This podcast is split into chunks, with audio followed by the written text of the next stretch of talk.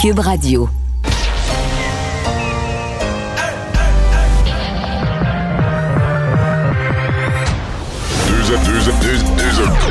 Deux, animateurs cohérents, deux visions différentes. Une seule émission, pas comme les autres. Mario Dumont et Vincent Dessureau. Cube, Radio. Bonjour tout le monde, bienvenue à l'émission. C'est vendredi, euh, on est de bonne humeur. Euh, on espère que vous allez bien, que vous avez passé une belle semaine. Vous la complétez peut-être. Peut-être que c'est vos dernières minutes de travail que vous passez à notre compagnie ou peut-être que c'est carrément le, le chemin vers le retour à la maison, l'ouverture du premier euh, drink du week-end. C'est euh, Carl Marchand qui est là aujourd'hui. Salut Carl. Bonjour Mario. Et euh, ben, évidemment, en cours d'émission, on va surveiller ce qui se passe en Ontario. pas que ça nous concerne directement, mais ça va suffisamment mal que ça commence à nous concerner. Là, hein. Ça va très mal pour encore trois fois plus de cas en Ontario aujourd'hui qu'au Québec, plus de 4600. Et il y a même un médecin conseil qui, dans le groupe qui, qui aide le gouvernement à prendre des décisions, qui dit qu'il faudrait que les gens restent à la maison pour six semaines.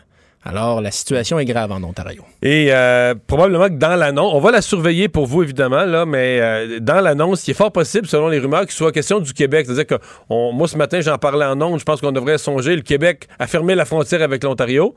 Mais là, ça va peut-être se faire par l'autre côté. C'est peut-être l'Ontario qui va fermer ses frontières. L'Ontario va nous aider. L'Ontario pense à nous. Ben, tant mieux, hein? Oui.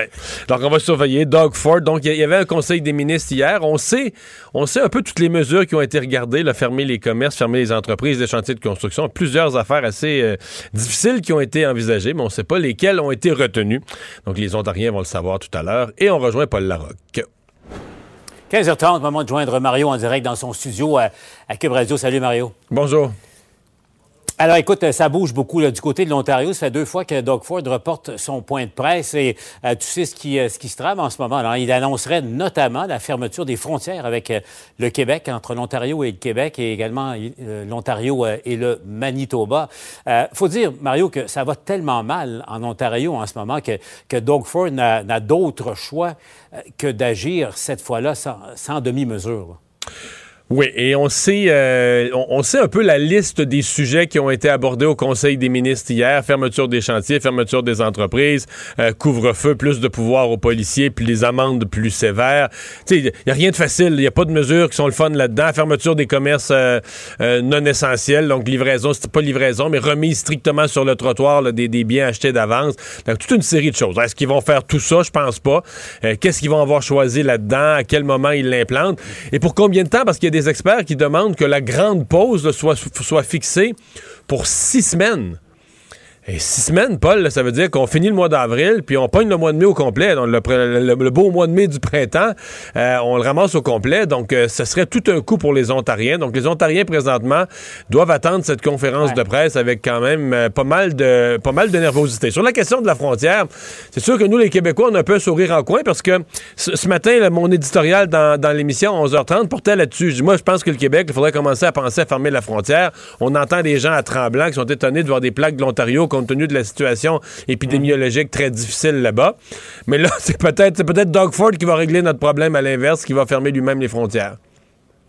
Oui, je présume que ça, se négocie depuis euh, quelques jours. Là, Potentiellement, sans oui. doute, euh, Mario, parce que euh, il est important de, dire, bon, évidemment, il ils ont frôlé le 5000 nouveaux cas aujourd'hui, mais les projections, c'est incroyable. On parle entre 18 et 30 000 nouveaux cas par jour si, au train où vont les choses en ce moment. Mais c'est surtout le réseau de la, de la santé. Là. On a l'impression euh, qui se passe en Ontario en ce moment, le, point critique que l'on a connu au Québec euh, dans la, première vague, entre autres choses, mais possiblement en, en pire, parce qu'on entend les médecins en Ontario déjà depuis plusieurs jours là, implorer, implorer le gouvernement Ford euh, d'y aller de mesures plus efficaces. Et puis, bon, ça prend du temps avant de bouger.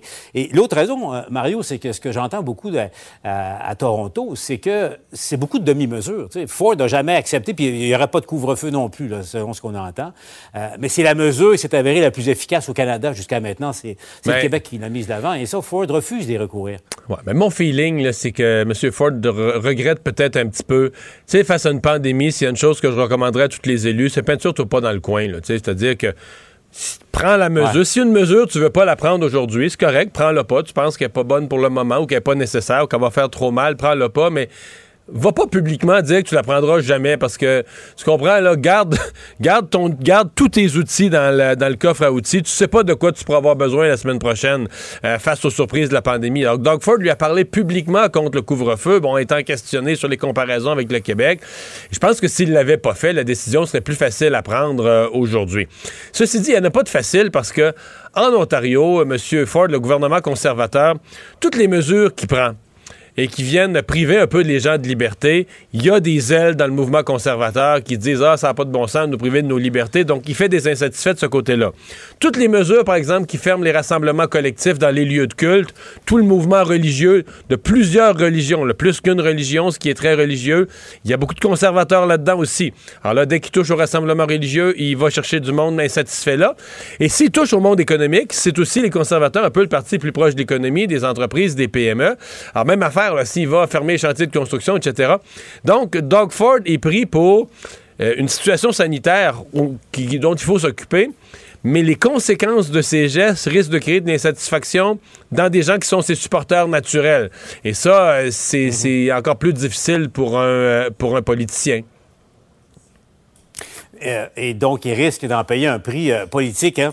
Revenons chez nous maintenant, Mario. Bon, euh, le gouvernement Legault aussi a, reçu sa part de critiques depuis un petit moment, mais il y a une chose, où même concernant la vaccination, ça ne tourne pas à 100% on, le sait, il y a toujours des plages horaires pas, occupées, mais, globalement, on regarde le portrait de la situation, il y, a, un peu plus de 25% le quart des Québécois qui est maintenant vacciné, c'est encore, euh, ici au Québec, la province qui est, euh, qui, qui, est en tête de cette course-là contre la montre à quelque part, et ça, il faut le souligner également, Mario euh, ce qui nous amène aux nouvelles de la journée, là. Euh, je ne sais pas si tu veux commencer par Moderna ou par Pfizer, parce que Moderna, c'est la mauvaise nouvelle.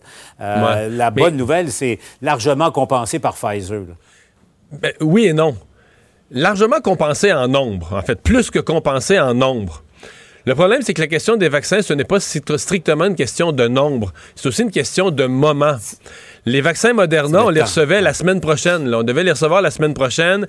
Ils s'imbriquaient. Si vous êtes le M. Paré, le, boss de la vaccination au Québec, lui, là, il, vient de donner le feu vert à toutes les pharmacies de tout le Québec pour vacciner.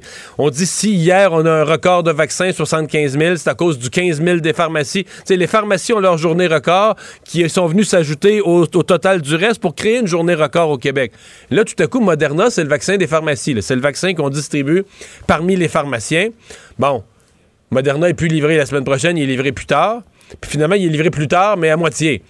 On a beau dire, on aura, parce que quand on nous dit on aura du Pfizer au mois de mai, l'expérience nous a dit qu'au mois de mai, c'est souvent le 30 puis le 31, c'est à la fin. Donc, c'est d'abord, on est privé de vaccins au mois d'avril, qui seront remplacés par plus de vaccins en juin, mais ça remplace pas vraiment. je veux dire, si les, pharmacies ralentissent leur vaccination maintenant, alors qu'on est en troisième vague, que des, par exemple, les pharmacies, c'était les malades chroniques qu'on envoyait vers les pharmacies, mais c'est pas un équivalent de, dire aux malades chroniques qui devaient être vaccinés ou qui espéraient être vaccinés dans la dernière semaine d'avril, mais finalement, c'est reporté à première de juin c'est pas une équivalence. Donc, la, la, non-livraison des doses de Moderna, c'est un vrai problème. Bon, tant mieux. Je, me, plains pas que Pfizer nous en livre plus, puis je n'essaie pas de transformer une, ah. bonne nouvelle en mauvaise. On est content d'avoir plus de vaccins de Pfizer.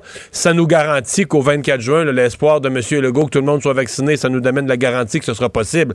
Mais pour l'immédiat, face à une troisième vague, à une urgence de vaccination, ça ne remplace pas, au même titre, Paul, que je disais il y a quelques mois, le mois de février qu'on a perdu, du 24 janvier au 20 février, on a perdu presque un mois à ne plus vacciner. Mais même si on nous dit qu'on va recevoir 9, 10, 14, 17, 18 000 doses, euh, millions de doses en juillet, tu comprends? Ça répare pas ce qu'on a perdu comme mois en, février de gens qui ne sont pas vaccinés pour la troisième vague. Tu sais, à un moment donné, on va avoir tellement de doses rendues en juillet puis en août qu'on va, je suis convaincu qu'on va en donner au pays du tiers-monde. Je suis convaincu de ça. Donc, les, les doses mhm. supplémentaires qu'on reçoit quand la campagne de vaccination va être presque finie, ça compense pas pour les retards alors que les gens sentent l'urgence. Parce que, en tout cas, j'avais le, DG de Pfizer Canada qui garantit que, à moins qu'il y ait une usine qui, qui ait un problème technique ou euh, vraiment la, pire des nouvelles, mais euh, l'engagement, il est solennel et formel de Pfizer de livrer. Donc, ne serait-ce qu'en vaccin Pfizer, on sera en mesure, puis je comprends ton, ton, point, Mario, tu as raison, on sera en mesure de se rendre à l'objectif du 24 juin, là, une dose au moins pour tout le monde, mais euh, au mois de juin, il va falloir une cadence de vaccination. il va falloir courir plus vite pour arriver au fil Mais c'est peut-être là que les entreprises vont devenir les joueurs clés. Puis les entreprises, si les entreprises se donnent la main et veulent vacciner, tu connais mon intérêt pour le secteur privé, à mon avis, les entreprises vont être au moins aussi efficaces que le gouvernement. Mario, à suivre, ben, je te laisse retourner à Bonne fin de semaine. Hein. Bon week-end, Mario. Bonne fin de semaine. Alors, Carl, ben faisons-le le bilan chez nous parce que c'est pas comme l'Ontario. Nous, on est, c'est, ça reste stable. À chaque jour, on a un peu peur que le, ciel nous tombe sur la tête, mais ça reste stable. Avec 1527 nouveaux cas aujourd'hui et 7 décès supplémentaires. Et il y a le tiers environ de ces cas-là, soit 294 et 204. Ensemble, ça fait 500 dans la grande région de Québec. Donc, on sait que la situation est préoccupante en Beauce ça le demeure, mais pas d'augmentation soutenue des cas au fil des jours dans la dernière semaine, comme on l'a vu en Ontario. Et ça, c'est rassurant, évidemment, mais bon, il faudra composer. Puis Montréal, Laval, Rive-Sud, pas d'augmentation. Quelqu'un euh, disait, je me sais plus c'est qui sur les réseaux sociaux ce matin, puis je trouvais que c'était une bonne réflexion. Il disait, tu sais, on se tape dessus, on parle des régions où ça va mal. Puis la personne disait, mais pour le Grand Montréal, là, c'est quasiment un exploit. Ah c'est un exploit qu'on devrait applaudir la réussite du Grand Montréal alors que ça monte. Et à Toronto, le nombre de cas a quadruplé, à Ottawa, partout autour. Il y a quand même. Faut, faut, quand même féliciter les gens du Grand Montréal. Il y a quelqu'un qui fait attention à quelque part. C'est pas parfait, mais c'est. Et la vaccination fonctionne, c'est-à-dire que les, les, populations vulnérables qui ont été vaccinées, il y a une diminution de la transmission dans des quartiers, par exemple, moins favorisés, beaucoup de travailleurs de services de première ligne. Donc, au moins, il y a ça qui est, qui est encourageant. Et aussi, on n'a pas retourné en arrière. Évidemment, on aura baissé le couvre-feu à 20 heures. Je dois avouer, Mario, que moi, je, je t'ai rendu jamais ça, ma petite marche passée 8 ah heures. Mais. Ça te un chien? Ben, bon, je, je suis en attente comme plusieurs personnes pour en avoir, mais, mais euh, tout de même, ça pinçait un peu le cœur de, reculer comme ça, sauf que les restaurants étaient déjà fermés. Euh, bon, ah on a refermé les gyms, donc le recul n'a pas été pour la marche. Là. Non, c'est ça, c'est juste pour la marche parce qu'il n'y a plus grand-chose à aller faire. Euh, bon, euh, patient à l'urgence de l'hôpital Santa Cabrini là, qui a vécu les contre-coups de la ah. COVID. C'est pas facile à l'urgence de l'hôpital Santa Cabrini. Il y a des patients qui ont attendu jusqu'à 200 heures sur une civière avant d'être pris en charge. Il y a une infirmière qui s'est confiée au Journal de Montréal de manière anonyme. On donne des soins de brousse aux patients, a-t-elle affirmé. Et parmi les pire cas, ben, il y a une patiente qui avait passé 216 heures. Ça, c'est 9 jours sur une civière à Il faut se rappeler qu'une semaine, une semaine c'est quoi? C'est 196 heures? Ben, c'est ça, là. C'est long et l'urgence avec le, néon qui, le, néon qui scintille en haut de toi. Donc, c'est pas évident. Pas de bain, pas de changement de sous-vêtements, ni de brosse à dents. Euh, même un chien n'aurait pas aimé ce traitement-là. Et le syndicat, de, le président du syndicat local, Denis Cloutier, dit, écoutez, 9-10 jours couché sur un petit matelas de 2 pouces d'épais, moi, ça me choque. Euh, évidemment, la situation est difficile. Il déplore que 4 à 7 infirmières font du temps supplémentaire obligatoire depuis plusieurs semaines et l'hôpital est aux prises avec une, éclosion depuis le 6 avril dernier. Donc, évidemment, pas une situation facile à Santa Cabrina, comme dans plusieurs autres hôpitaux au Québec également les experts continuent de, s'intéresser à la campagne de vaccination. Il euh, y en a qui disent qu'il faudrait, être plus agressif à vacciner la population active, les gens qui, travaillent, qui circulent beaucoup, qui sont susceptibles d'être des transmetteurs. Voilà, parce que ce sont eux qui transmettent le, qui transmettent le virus, oui, et c'est ce que pense l'épidémiologiste, oui, Nima Machouf. Il faut accélérer la vaccination dans la population active. Donc, idéalement, pas attendre à la fin mai pour se lancer dans cette campagne-là. Puis on le voit aussi dans les, euh, les centres de vaccination qui sont déserts. Il y aurait probablement de l'intérêt pour des gens qui ne sont pas dans les, malades chroniques ou plus de 55 ans qui pourraient être disponibles. On le fait un peu quand même parce que les groupes prioritaires sont quand même des, les enseignants, les gens des garderies, sont quand même des gens qui voient beaucoup de monde. Là. Ça, c'en est qu'on vaccine de ces, de ces gens qu'on pourrait dire très actifs, des, des, des, euh, policiers, même chose. Et ce qu'elle dit, Mme Machouf, c'est justement s'il y a un essoufflement de, dans cet intérêt-là pour le vaccin d'AstraZeneca, ben, ça démontre peut-être qu'il faut faire plus de sensibilisation et rassurer la population sur l'utilisation de ce vaccin-là, qui est euh, sécuritaire, et on le sait, là, pour les personnes de plus de 55 ans. Pas recommandé pour les personnes de moins de 55 ans, mais tout de même.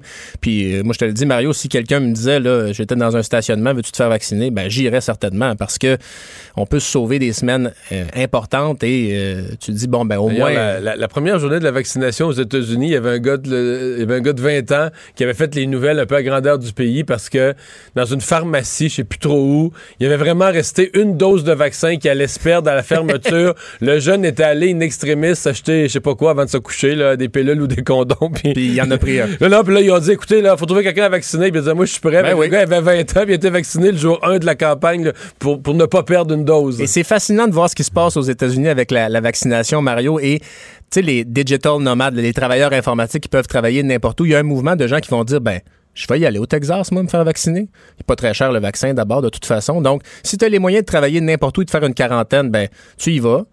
Tu reviens, tu fais tes quarantaines, il n'y a pas de problème, et tu es vacciné. Donc, il y a- il y, a quelque chose là qui aussi qui est intéressant. Il faut avoir les moyens, évidemment, de, de tous payer ça. Ici, c'est un peu plus rigide.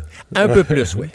Euh, des nouvelles, on a parlé du vaccin Pfizer, le Canada qui va en recevoir là, 8 millions de plus, mais euh, il y a d'autres sujets au, au sujet de, de- de Pfizer, d'autres enjeux, notamment le prix. Oh, mon Dieu. Euh, le président de Pfizer qui tient son bout, là, que le vaccin, euh, il ne le vend pas trop cher, mais dans le monde, c'est sujet de débat. Là. Écoute, Mario, le vaccin s'est vendu à 12 euros et passé à 15 euros. Et là, il est en moyenne à 19 euros et demi. Donc, c'est assez cher.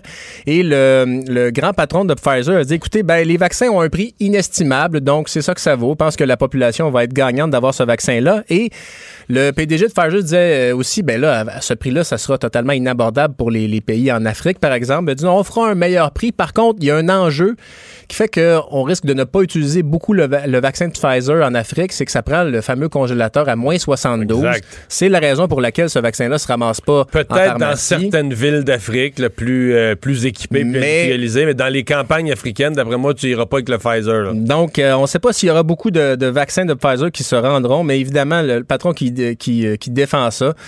Mais évidemment, euh, ça fait ça fait sourire jaune un peu. Et puis, il y a d'autres vaccins en Europe qui sont accessibles de- de- à des prix beaucoup Ben, plus... en partant, l'AstraZeneca, ils n'ont pas le droit de faire de profit, là, hein, parce que l'entente, l'Université Oxford a fait une entente avec euh, le. Le, le- le- le fabricant AstraZeneca, parce que l'Université Oxford, elle, voulait que c'était son savoir, c'était ses universitaires, c'était sa recherche, mais voulait que ça devienne une espèce de bien pour l'humanité. Voilà. Fait que dans le fond, le gain d'AstraZeneca, c'est bon, peut-être que pour financer le vaccin, ils vont, ils vont construire des usines, etc., mais sur la vente de chaque vaccin, ils n'ont pas le droit de faire du profit. Et je te soumets ça euh, en toute humilité. Est-ce que Pfizer aurait pu justement faire la même chose? Ils sont pas dans la rue. On jase. On jase, Mais bon, on jase. Mais là, ce euh, compte-là, Moderna, les Ah autres, oui, eux, ben vont oui. dire, eux vont dire faut financer notre recherche, etc. Là. Mais c'est juste, c'est la différence entre faire ce qu'on appellerait un profit raisonnable pour se récompenser de sa recherche, de sa recherche et de ses opérations, puis faire un profit exagéré qui donne un petit, une petite odeur au monde que tu profites de la situation d'urgence. Ben, c'est- ça. Il y a une situation d'urgence, il y a une pandémie. Là, tu dis, est-ce qu'on peut couper la poire en deux? Euh, Hmm. Parce que nécessairement, à ce prix-là, là, euh, il- on attend. D'ailleurs, le patron de Pfizer qui a ouvert sur un sujet qui va devenir d'actualité après la campagne de vaccination actuelle, euh, lui a parlé d'une troisième dose de, Pfizer, mais on sait, on sait que c'est un débat qui va venir là, avec les variants, avec le, le Ouais. besoin d'un rappel. Mais euh, on, on ouvre la porte et le directeur de la cellule anti-COVID de l'administration Biden aux États-Unis a lui aussi assuré que euh, ça se pourrait que les Américains doivent recevoir une troisième dose du Pfizer. On ne le sait pas à ce moment, mais euh, évidemment, il y a la donnée des variants qui pourraient venir influencer et ça Parce pourrait que aller- Moderna était plus clair. Moderna a dit, nous, on est déjà en recherche pour développer un vaccin qui va couvrir les variants. Ouais. Et donc, euh, on comprend que si les variants deviennent... Écoute, si les variants se calment, on n'aura pas besoin, mais si les- la probabilité, c'est que les variants vont rester dans le décor, puis qu'on va souhaiter avoir cet autre vaccin peut-être l'année prochaine, peut-être en, en 2022... Le Pfizer, c'est moins clair. Est-ce que c'est pour un, un boost, un boost du boost, ou est-ce que c'est un boost pour les variants? Et dans la discussion aussi, est-ce qu'une vaccination du Pfizer pourrait être nécessaire chaque année? Et quand on parlait de, de cette usine là, qui sera euh, de Novavax qui sera inaugurée en juillet 2022 à Montréal, mais dès le départ, on se dit, mon Dieu, ça va être trop tard. Ben peut-être pas, justement, Non, parce justement. que il y a une inconnue qui demeure. Euh, la campagne de vaccination, on est dans le gros crunch de la première vague, mais on n'a aucune garantie sur la suite des choses et il faut peut-être s'habituer justement à ces campagnes-là pour un certain temps parce que, ma foi, c'est un virus qui s'adapte énormément. Ouais, mais d'autant plus que je me rappelle de cette carte du monde qu'avait fait The Economist en début d'année sur les, les- les- leurs probabilités de vaccination, les modèles de vaccination. Dans leur esprit, la première vague de vaccination, là, je parle pas, il y a certains pays pauvres où elle n'était pas finie avant l'hiver 2023. Voilà. Ça, c'est la première dose. C'est la campagne dans laquelle nous, on est présentement. Là. C'est pas tous les pays. Présentement, il y a un paquet de pays où c'est pas commencé. Euh, je veux dire, euh, en Afrique, des pays qui ont vacciné à 2-3% puis d'autres à zéro. oui, puis beaucoup de pays aussi, et même on peut se questionner des fois sur la viabilité des données qu'on a au Canada, savoir est-ce que c'est bien représentatif de la situation sur le terrain. Il y a beaucoup de cas. Évidemment, il y a un délai dans la machine parfois pour avoir ces chiffres-là, mais il y a des pays où la structure gouvernementale du réseau de santé est, moins performante, bien qu'on n'a pas l'impression de toujours rouler en Cadillac ici, là, mais euh, par exemple, hier, on parlait du Cambodge où il y a juste 35 décès officiellement répertoriés de la COVID. Tenir des données sur la vaccination là-bas et on n'est pas rendu, on là. Donc, 2023, fin de la première vague de vaccination, ça, euh, si on est pessimiste, ça veut dire que ça va circuler encore longtemps après. Ouais. Euh, il y a eu un cas, euh, bon, certains vont dire c'était sûr que ça allait arriver un jour, mais un cas de vol, premier cas de vol ou de tentative de vol de vaccin, ça s'est passé dans la région de la Nodière.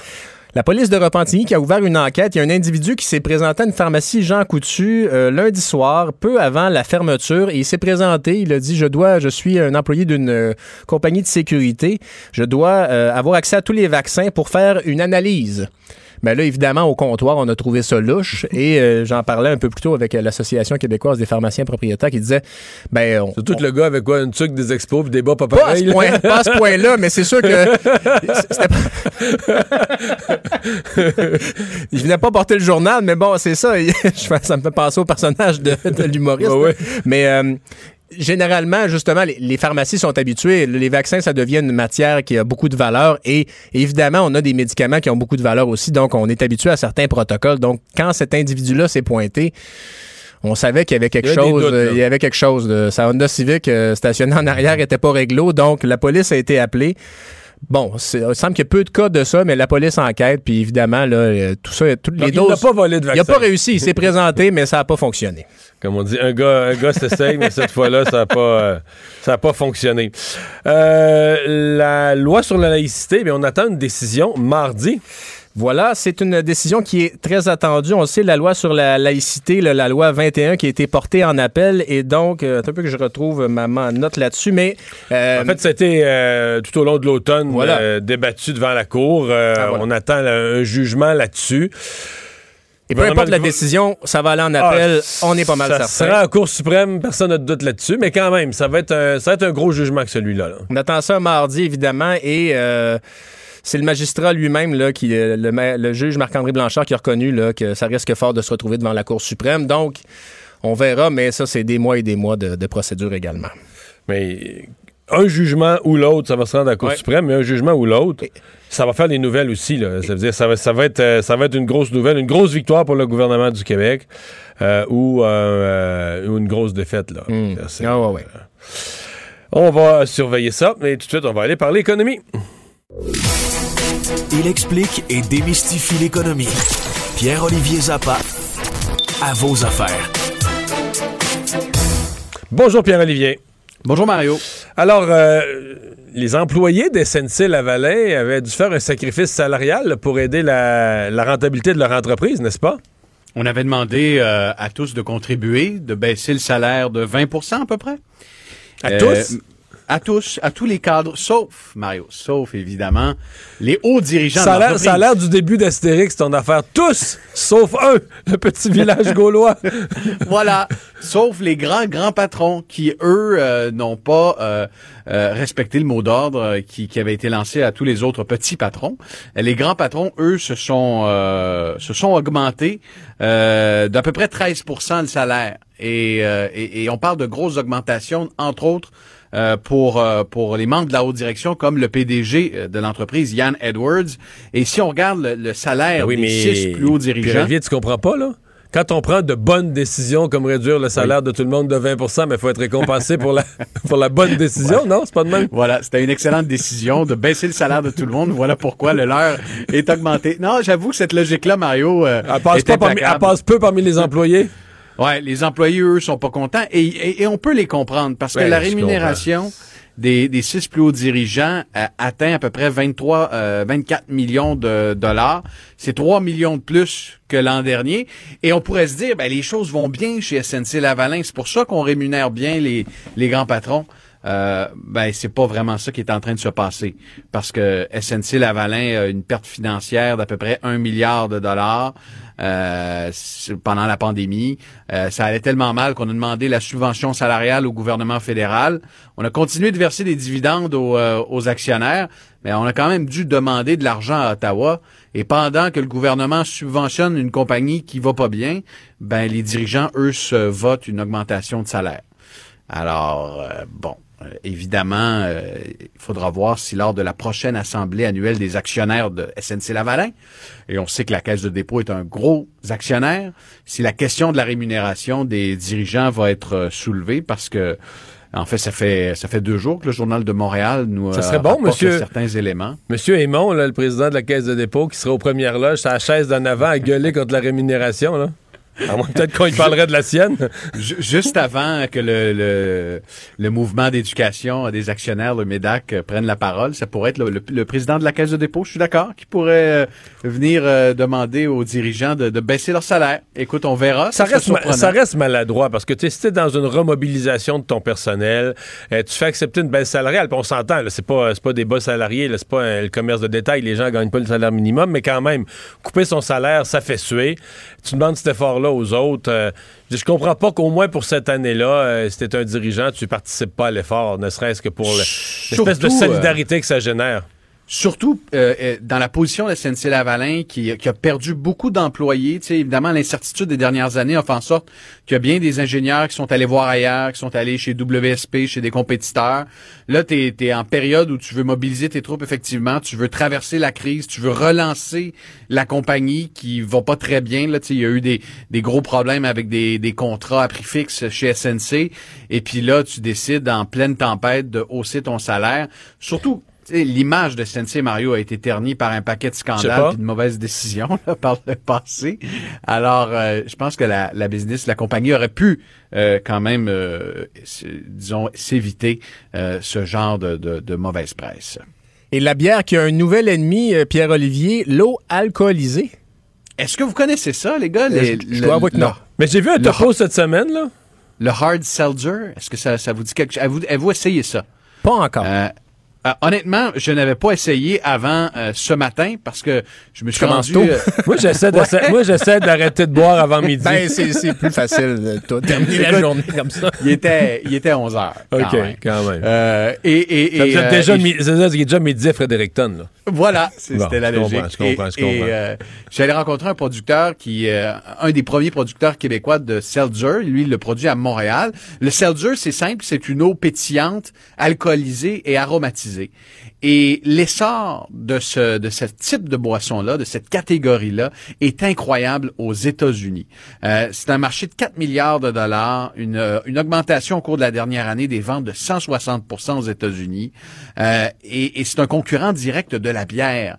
Et, et je vous explique pourquoi. Le seltzer est beaucoup plus léger, 90 calories versus à peu près 150 pour une bière traditionnelle. On a le côté pétillant, on a un taux d'alcool autour de 5% et, euh, et l'engouement est tel que tous les grands brasseurs, les, les, les, Corona, Molson Coors, euh, Anheuser-Busch, ont, ont mis sur le marché au cours des derniers mois ce qu'on appelle des hard seltzer euh, afin de profiter de cette manne. Et là, ça débarque au Québec euh, surtout pour la, saison estivale. Alors, vous allez vous promener à la SAQ, dans les supermarchés, dans les dépanneurs, entre autres ceux de, la chaîne Couchetard, et vous allez trouver euh, ces produits-là. Euh, on verra à quel point ça va faire mal à la bière parce que la pandémie a marqué un recul quand même de 8% des ventes de la bière. La bière a, vraiment plusieurs concurrents en ce moment. Les boissons au cannabis euh, qui sont de plus en plus nombreuses, euh, la forte popularité des, des prêts à, des prêts à boire, des, des spiritueux. Et là, l'eau alcoolisée qui fait son entrée au Québec. Ça va être intéressant de voir l'adoption de, de, ce produit-là. Tout le monde en parle en ce moment. Répète donc, répète donc le, le, chiffre des calories. Là. C'est 90 calories, Mario, pour, euh, pour versus, une Versus? Versus 150 pour une bière. Mais ben, c'est pas... Euh, Je pensais que la différence était plus Ben, gigantesque. c'est ça. c'est quand même pas si pire. Et moi, je, je suis un gros fan de la bière sans alcool. Il y a la Buckale de Drummondville, une compagnie de Drummondville qui en fait des très bonnes. Et tu le remarques aussi rapidement, il y a presque pas de sucre là-dedans dans une Buckale sans alcool. Ça fait changement de la bière. Donc, ceux qui s'entraînent, ceux qui font attention, puis euh, le, le goût est, et ma foi, les produits se sont développés. Ils sont extrêmement bons. Donc, pour faire changement du vodka soda, là, pour les, les maniaques de, de, de gym, là, ben, c'est un, seltzer comme ça, ben, ça peut être intéressant. là. Ça peut être intéressant et, et je vous dirais à la limite que c'est traître parce que je l'ai testé. Là. Euh, 11h15, T'es chaud, la fois, t'es chaud présentement. je sais pas si je vais me rendre à l'émission de ce soir. Euh, honnêtement, on ne sent pas du tout l'alcool. On ne sent vraiment Ouais. pas euh, l'alcool. C'est comme boire une eau aromatisée, une eau pétillante euh, aromatisée là, au citron qu'on retrouve au supermarché. C'est un, le goût est un peu plus fin, un peu plus délicat et, et c'est très très rafraîchissant, c'est désaltérant. Alors je me dis pour l'été qui s'en vient, ça, les- les Québécois risquent de l'adopter et, et c'est pas pour rien que tous les grands brasseurs se mettent de la partie là. Mais pour moi qui bois son gin pur, ça me dérange pas tant de goûter un petit peu le goût, un petit peu le goût de l'alcool. Alors bon tu peux beef en eater, rajouter là. dans ton seltzer.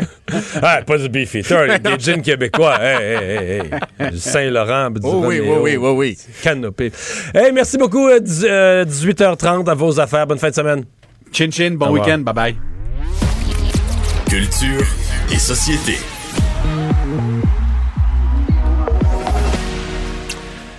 Et Anaïs qui est de retour. Bonjour. Allô, vous m'avez donné soif, là, Mario, à parler Ben comme oui. ça d'eau Mais alcoolisée. As-tu déjà euh, essayé ça? Moi? Ouais. Pas encore, mais je finis par tout essayer. Je vais l'essayer, c'est sûr. Là. Ben moi aussi, je vais essayer ça. Ça m'a donné l'eau à la bouche. C'est le cas de le dire. Ouais, mais je suis pas dans méga clientèle cible. là. Ouais, moi, je suis plus clientèle cible que toi. C'est sûr, toi, tu bois ça sec de même, Hmm. euh, sans rien. Moi, ça, je suis pas capable. Bon, euh, tu vas bien? Ta, ta- Ben, ta santé va bien? hein, oui? C'est pris La une, gin, pause de gin pour régler tout ça. Et Ah, voilà. ouais, c'est ça. ça tue le méchant. Alors, tout le monde a rendu hommage à Michel Louvain, mais celui, euh, celui qui nous a gardé de bonne humeur durant toute la dernière année devait le faire à son tour. Exactement. Et il nous a présenté la chanson 190. Je vous parle de Damien Robitaille qui a repris La Dame en bleu. Écoute ça.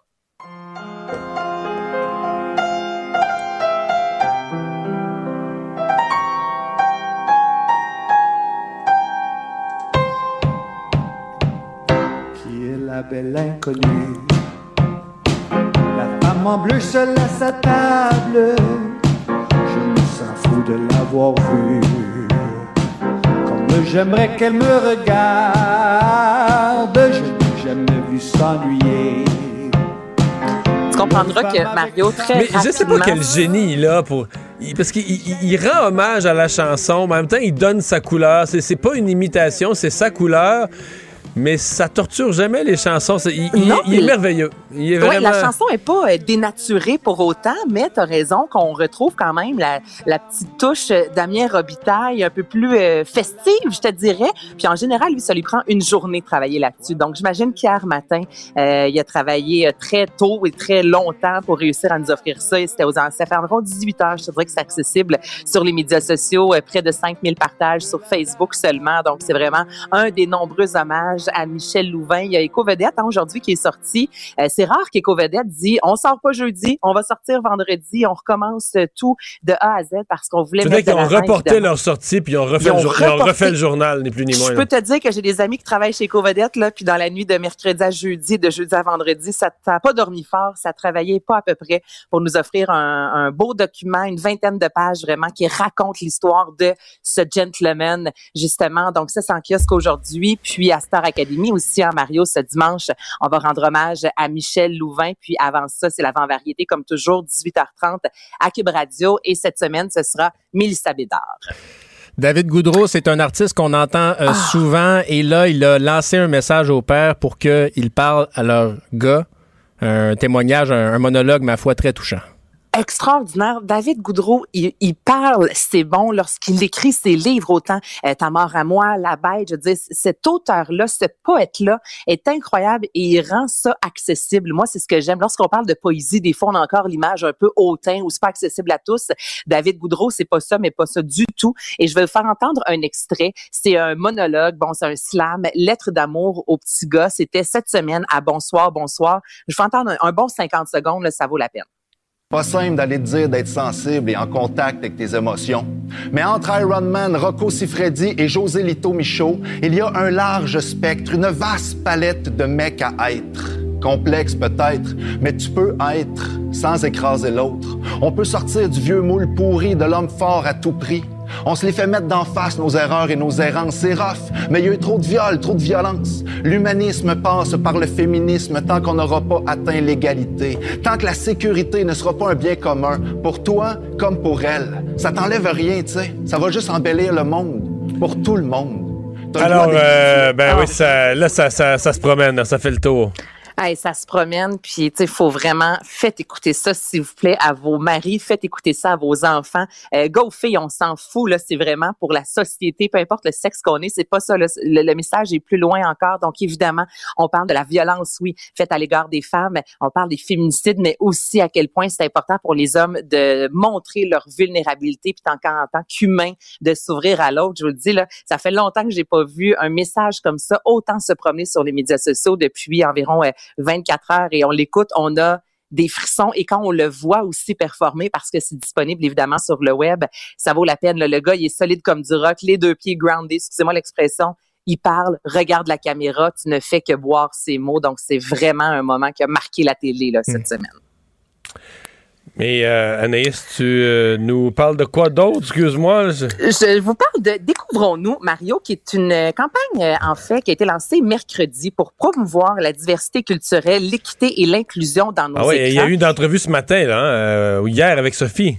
Exactement. Puis c'est de ça qu'on va jaser. Cette fameuse Kat Lessard, qui, je vous rappelle, est devenue la première femme trans à participer à euh, la télé-réalité Occupation Double, elle qui est aussi l'autrice de Kate Simple et Fabuleuse. Si j'avais pu, Mario, vous faire entendre l'entrevue au complet, c'est vraiment bon parce que les filles ne sont pas toujours en accord. On reste dans le respect, mais Sophie Durocher, comme on la connaît, pose des questions, s'attend à voir des réponses. Kate n'a pas toujours la réponse juste et Sophie se gêne pas pour lui faire sentir, mais en même temps, il y a un côté très humain, à Sophie même qui s'ouvre en fait sur sa réalité à elle familiale à la fin de l'entrevue. Et euh, Kate Lessard nous explique un peu pourquoi elle est ambassadrice cette année. On l'écoute. Si je suis ambassadrice dans cette campagne-là, c'est parce que c'est encore quelque chose qui est très tabou. C'est quelque chose que les gens connaissent pas la réalité. Si tu savais le nombre de questions ou le genre de questions aussi que je me fais poser dans la rue ou sur Internet, les gens sont confus, les gens comprennent pas. Puis je pense que c'est une réalité qui va être là de plus en plus. Donc c'est important de la mettre à, la télévision pour refléter ça.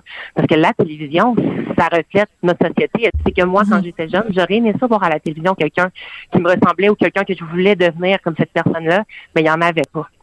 Il n'y en avait pas. La seule chose que j'avais l'occasion de regarder, c'était RuPaul Drag Race. C'était des drag queens. Puis écoute, mon père, il n'aimait tellement pas ça que je regarde cette émission-là. Parce Ouais. que ça avait donc ben l'air kitsch puis, puis bizarre.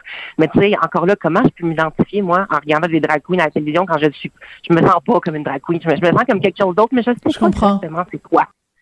Et les filles ont jasé aussi euh, de la présence de Christian Bégin dans M'entends-tu, lui qui a accepté un rôle de transgenre, justement. Sophie qui est un peu plus contre, je vous euh, pour, en fait, ce personnage-là, alors que Kate, de son côté, euh, trouve que c'est un transgenre ou une transgenre qui devrait euh, interpréter un rôle. Je vous le dis, ça fait partie des entrevues à écouter en fin de semaine avec un bon café. Merci Anaïs. Salut, Bonne fin de semaine. À toi aussi. Pour une écoute en tout temps, ce commentaire d'Anaïs Gertin-Lacroix est maintenant disponible dans la section balado de l'application et du site cube.radio. Tout comme sa série balado, Culture d'ici, un magazine culturel qui aligne entrevues et nouvelles du monde des arts et spectacles. Cube Radio. Mario Dumont et Vincent Dessureau. Joignez-vous à la discussion. Appelez ou textez le 187 Cube Radio 1877 827 2346. Vous avez peut-être vu euh, passer dans l'actualité qu'on est à 100 jours. En fait, là, maintenant, on est à comme à moins de 100 jours des Jeux olympiques euh, de, de Tokyo. Et euh, ben, pour une partie, euh, hier, on faisait des farces. On disait les gens de Radio-Canada sont, sont partis avec leurs équipements, puis leurs containers d'équipements puis pour aller s'installer pour couvrir ça. Mais l'option d'annuler semble encore exister. On va rejoindre euh, le professeur Benoît Hardy-Chartrand, euh, qui est à la Temple University à Tokyo, euh, au Japon, qui est chercheur associé à la chaire Raoul d'Endurant euh, chez nous. Professeur Hardy-Chartrand, bonjour. Oui, bonjour, M. Dumont. Bon, donnez-nous un peu le portrait vu du Japon. Est-ce que l'annulation, ça apparaît comme une mince, mince, mince probabilité. Est-ce que c'est quelque chose qui est sérieusement regardé à, ce point-ci, aussi tard? Ben, écoutez, c'est une très bonne question parce qu'il y a plusieurs mois, on se disait que l'annulation devenait de plus en plus une option euh, probable. Euh, là, je vous parle d'environ peut-être trois ou quatre mois. On a eu un état d'urgence récemment à cause de l'augmentation des infections de, de, coronavirus. Et là, depuis que l'état d'urgence a été annulé il y a maintenant deux semaines environ, on se disait, OK, là, tout va bon train. On se disait que les Jeux olympiques vont probablement avoir lieu comme prévu. Sauf que là, depuis deux jours, en fait. Il y a deux jours, euh, l'un des plus hauts placés du parti au pouvoir, le Parti libéral-démocrate, a pour la première fois laissé entendre que, que oui, l'annulation des Jeux olympiques était peut-être était une option, était encore envisageable à, ce moment-ci. On a même aussi eu le, ministre responsable de la vaccination qui disait que peut-être qu'il n'y aura aucun spectateur, non seulement aucun spectateur étranger, mais peut-être non plus aucun spectateur japonais. Donc, on a ici, depuis quelques jours, euh, on, recommence à parler de la possibilité d'annuler les Jeux olympiques. Euh, évidemment, à 99, 98 jours euh, des Jeux olympiques, comme vous disiez quelques instants, ça serait difficile de le faire, sauf que euh, c'est les, les, les, les, commentaires qu'on entend, les déclarations officielles commencent à laisser douter un peu plus, laisser planer le doute environ dans la population, je dirais. Parce que pour ce qui est du public, le scénario actuel, c'est qu'il y aurait possibilité d'avoir un certain public avec distanciation, mais juste des Japonais. C'est exactement ça. Il y a euh, quelques semaines, peut-être un mois environ, le comité organisateur a laissé tomber la décision qu'il n'y aurait aucun spectateur étranger. Ce serait donc la première fois qu'il y aurait des Jeux olympiques sans spectateurs étrangers. Sauf qu'on s'attendait toujours à ce que les Japonais puissent, euh, les gens qui habitent au Japon, donc moi par exemple, euh, de pouvoir assister à ces, à ces Jeux olympiques-là, ce qui permettrait quand même au comité organisateur de recouvrer une partie des coûts. Parce qu'évidemment, les Olympiques ont coûté extrêmement cher. Ce sont de loin les Olympiques les plus chers de l'histoire.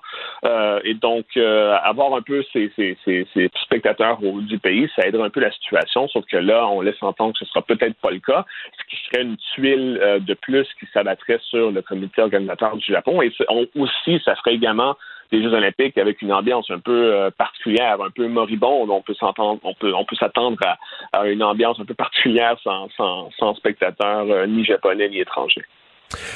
Euh, essayez de nous décrire un peu, parce que là, la pandémie, on vient qu'on perd le fil d'un pays à l'autre. Est-ce qu'au Japon, on est en troisième vague? Le nombre de cas, les hôpitaux, faites-nous un petit peu le portrait euh, du, Japon, mettons, du dernier mois jusqu'à aujourd'hui. On est en baisse de cas, en hausse de cas globalement.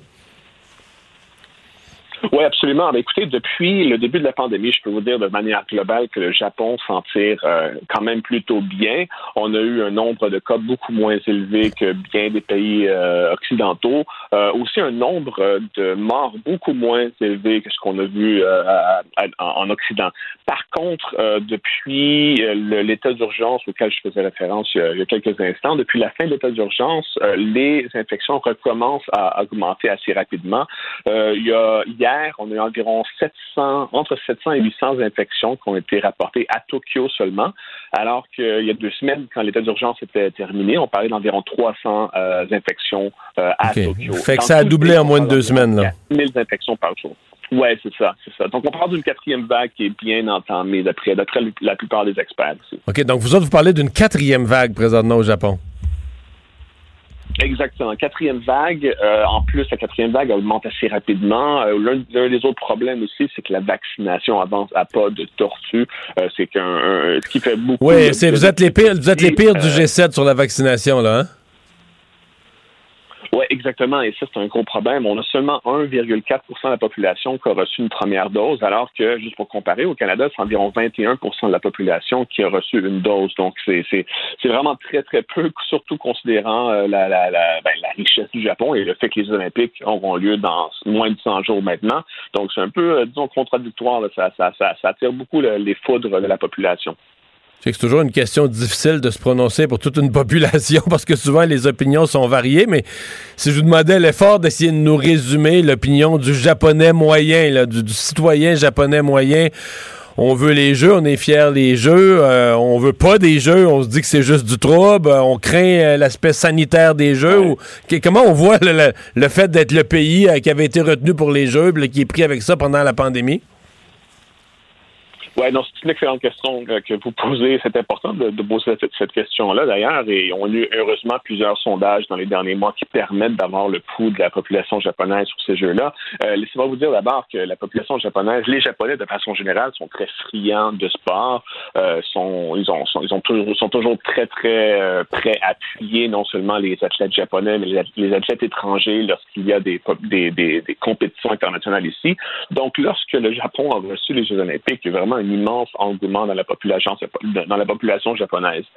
Par contre, depuis le début de la pandémie, on sent vraiment un immense euh, refroidissement. Je vais vous faire part d'un sondage qui est sorti il y a quelques mois, en janvier dernier, donc ça fait pas très longtemps. Un sondage montrait que près de 80% de la population voulait soit un report des Jeux olympiques ou euh, une annulation Total, Donc, euh, presque toute la population, finalement.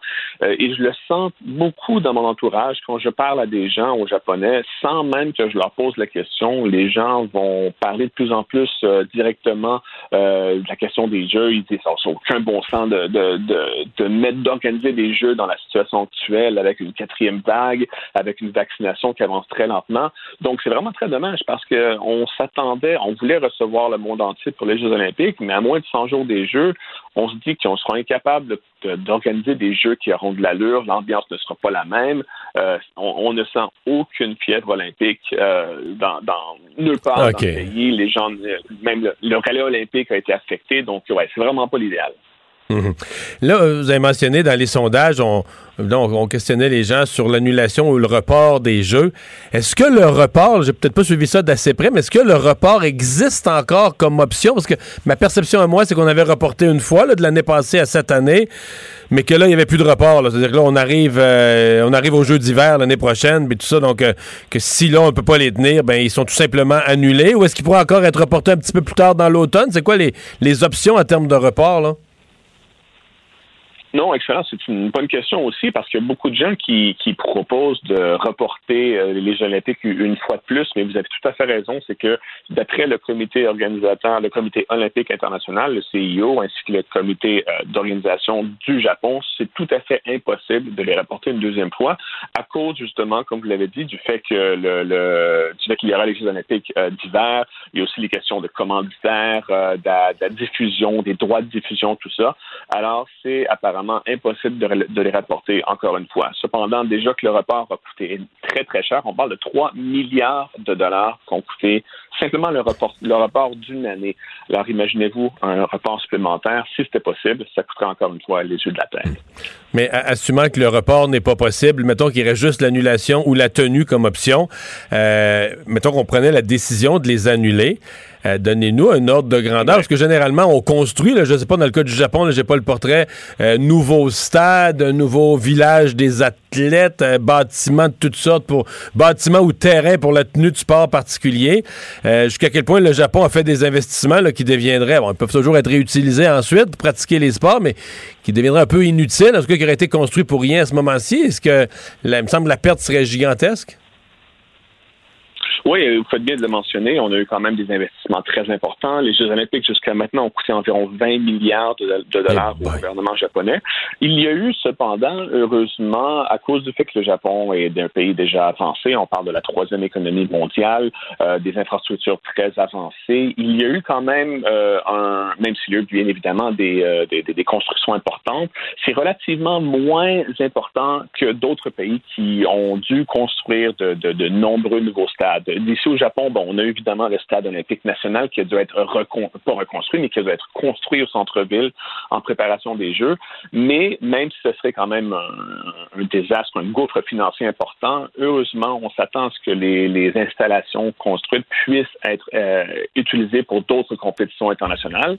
Et il y a aussi la possibilité qu'on entend de plus en plus parler que le Japon pourrait poser sa candidature pour les Jeux olympiques d'été de, je crois que c'est 2032 ou 30 six les prochains qui restent à, être euh, accordés. Alors, euh, si jamais les Olympiques sont annulés, ce serait une, option possible. Évidemment, toutes les infrastructures qui viennent d'être euh, construites pourraient être utilisées pour des, Jeux, Olympiques futurs. Dernière question qui n'a pas rapport avec les Olympiques. Les, les cerisiers là, à Tokyo, c'est passé ou on est dedans? je sais que c'est au printemps, mais j'ai pas la date exacte. Est-ce qu'on est dedans à l'heure actuelle? Oui, on vient juste de terminer ça. Il y a environ un mois, euh, on avait les Olympiques, pas les Olympiques, on avait les cerisiers qui ont sorti comme à chaque année. Euh, environ, ça dure à peu près une semaine. C'est un, une période de l'année qui est extrêmement attendue par les Japonais. Euh, ça, parce que dans tout le pays, on a une, la, ville est transformée complètement. Le pays est transformé complètement. C'est une beauté qui est très rapide, qui est éphémère. Ça dure, comme je le disais, même pas une semaine. Mais les Japonais, c'est un, un, un, moment où il y a plusieurs festivals dans l'année. évidemment, les festivités ont été un peu euh, diminué cette année à cause du coronavirus, mais n'empêche que c'est une période qui vient, qui est très importante et qui vient malheureusement euh, d'être terminée. Mais merci beaucoup de nous avoir euh, parlé. Ça fait plaisir. Au revoir, c'est le professeur Benoît Hardy-Chartrand de la Temple University à Tokyo, un chercheur associé à la chaire québécoise, la chaire Raoul Dandurand. Le remède à la désinformation. Le remède à la désinformation. Mario Dumont et Vincent Dessureau. Cube Radio. Alors, Carl, euh, ça frappait fort en Ontario. Conférence de presse toujours en cours euh, où on, on place les choses clairement en disant qu'il y avait une course entre le variant et le vaccin Ben oui, le variant a gagné. Le premier ministre de l'Ontario, Doug Ford, qui a annoncé la fermeture des frontières avec le Manitoba et l'Ontario. C'est une des mesures annoncées aujourd'hui, mais le premier ministre Ford qui avait la face, qui avait le visage un peu déprimé parce qu'il a dit on est en train de perdre la bataille. Le rythme de vaccination est pas assez rapide pour qu'on gagne contre les variants. Nous sommes à genoux. Donc, ça vous donne une idée là, de l'état d'esprit du premier ministre. Les écoles sont fermées en Ontario et on a prolongé l'état d'urgence de deux semaines et également l'ordre de rester à la maison. Il n'y a pas de couvre-feu comme au Québec va s'appliquer. On garde l'ordre de rester à la maison. Mais voilà. On ferme les frontières. Mais là, on ferme aussi plusieurs choses. Euh, entre autres, des même les chantiers de certains chantiers de construction. Les chantiers de construction non essentiels seront fermés. On demande aussi à limiter à 10 personnes euh, le nombre de personnes qui vont se trouver sur les lieux de travail. On veut également euh, limiter les rassemblements extérieurs aux membres d'une même bulle familiale, mais terrain de golf, terrain de baseball, ce sera fermé. Et évidemment, donc des points de contrôle avec les frontières et le Même chose pour les rassemblements religieux. Voilà. C'est limité à 10 personnes. Donc, euh, Et le premier ministre Ford qui disait il y a 20% des euh, points dans la, en fait 80% des cas dans la province se retrouvent à 20% des villes, des endroits. Donc c'est concentré dans des zones chaudes. On va donc augmenter de 25% la capacité de vaccination dans ces zones chaudes là. Et on a aussi ajouter, on va ajouter 1000 lits supplémentaires dans les hôpitaux pour recevoir ces malades, mais le premier ministre Ford qui dit, écoutez, on a besoin de vaccins, c'est la seule euh, porte de sortie pour vraiment s'en sortir, évidemment, et les vaccins se font attendre, mais euh, une situation qui est très difficile en Ontario, on le comprend. Et donc, la question de la frontière est réglée. C'est sûr, probablement que ça a été discuté. C'est toujours mieux comme ça, tu sais, plutôt Peut-être que François Legault a dit à Doug Ford, et peut-être que le premier ministre Pallister au Manitoba a dit la même chose. Regarde, Doug, là, nous autres, ça paraît toujours mal qu'on ferme notre frontière, comme quoi on n'aime plus les Ontariens. tu vois, là, non, mais pour vrai, là, fais, ben fais, ça toi-même. Ferme tes frontières, ça va régler le problème pour tout le monde. Le premier ministre Ford, qui a aussi appelé un meilleur contrôle euh, des frontières par le gouvernement fédéral, euh, dit que c'est important aussi de maintenir une gestion serrée des frontières parce qu'évidemment, on veut pas d'autres cas de variants qui entrent au pays. On sait qu'il y en a déjà et que Bon, on n'a pas fermé étanche avant que ça arrive, mais euh, le premier ministre Ford qui invite le fédéral également à faire preuve de rigidité là-dedans. Voilà pour cette conférence de presse, toujours en cours euh, en Ontario. Euh, l'ancien chef du Parti québécois, André Boisclair, euh, il y avait retour en cours pour lui aujourd'hui. On a quand même appris quelque chose sur le déroulement de son procès à l'automne prochain. Voilà, l'homme, le plaignant, le premier plaignant contre André Boisclair va témoigner en septembre. Un homme qui a dit avoir subi une agression sexuelle armée qui aurait été perpétrée par André Boisclair, qui, 55 ans, était de retour en cours aujourd'hui. des faits qui seraient survenus tout juste après son retour de New York alors qu'il était délégué général du Québec à New York, donc en janvier 2014. Et euh, donc, le plaignant sera le seul à témoigner. Ça veut dire donc qu'il aura la chance de se contredire. On sait là, que mhm. ça pourrait être utilisé contre lui, ce témoignage-là. Et ce n'est pas le seul dossier d'André Boisclair face à la justice, on le sait. Le chef du Parti québécois de ouais, parce que quelques mois plus tard, il y avait eu un autre, autre voilà, qui affirme, lui, avoir été agressé sexuellement en 2015. Et donc, ce dossier, lui, a été reporté à septembre. On va surveiller ça. Donc, euh, d'ici septembre, euh, tout, est, euh, tout est sur pause de ce côté-là.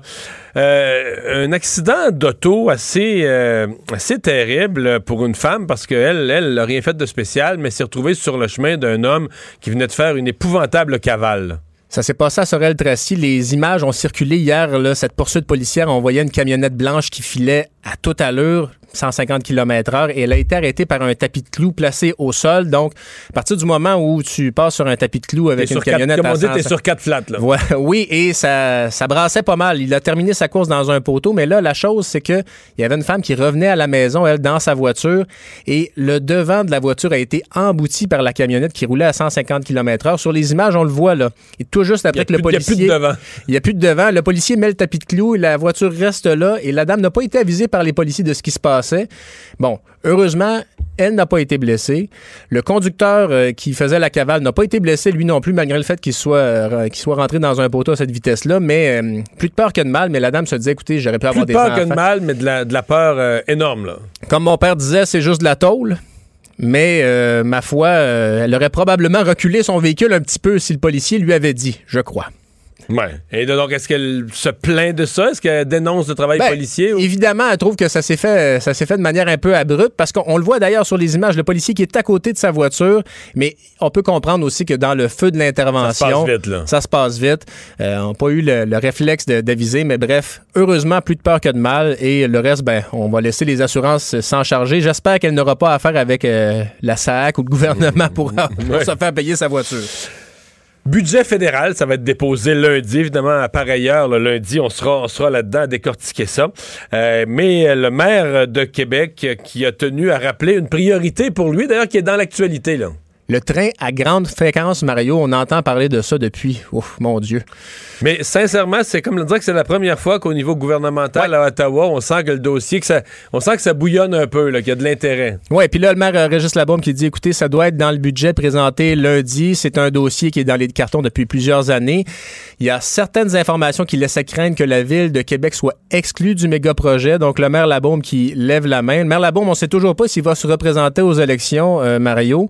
On sait donc que le, le Conseil des ministres a donné son aval au projet de tramway et que c'était une de ses conditions pour, pour, euh, pour euh, quitter la politique, M. Labaume, de mener ce projet-là à terme.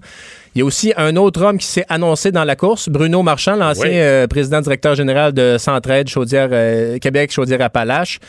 Est-ce que il a annoncé sa candidature parce qu'il y avait des informations sur les intentions de la bombe, on le sait pas.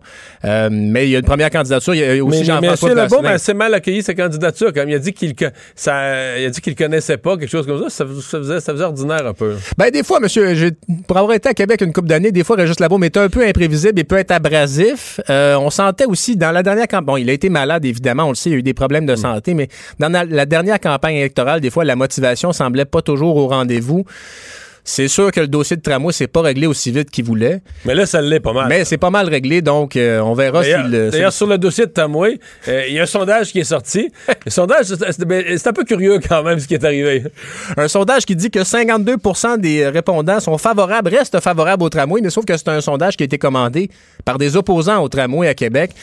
Et on a envie de leur dire un peu, ben là, il est trop tard. là. Le, le tramway est parti de la gare, comme vous voulez. Mais bref, c'est un, un groupe qui disait, ben écoutez, ça démontre quand même que c'est too close to call. euh, des gens qui demandent un référendum sur la question du tramway. Et euh, donc, euh, selon Stéphane Lachance, qui est un porte-parole du regroupement, dit, ben écoutez, c'est simplement parce qu'il y a eu beaucoup de couverture médiatique qu'on a ce chiffre-là, mais ça ne fait pas l'unanimité. Il a déjà été question de faire un métro, par exemple, là, de, de la part des opposants. Mais... Tramway est pas mal parti, là.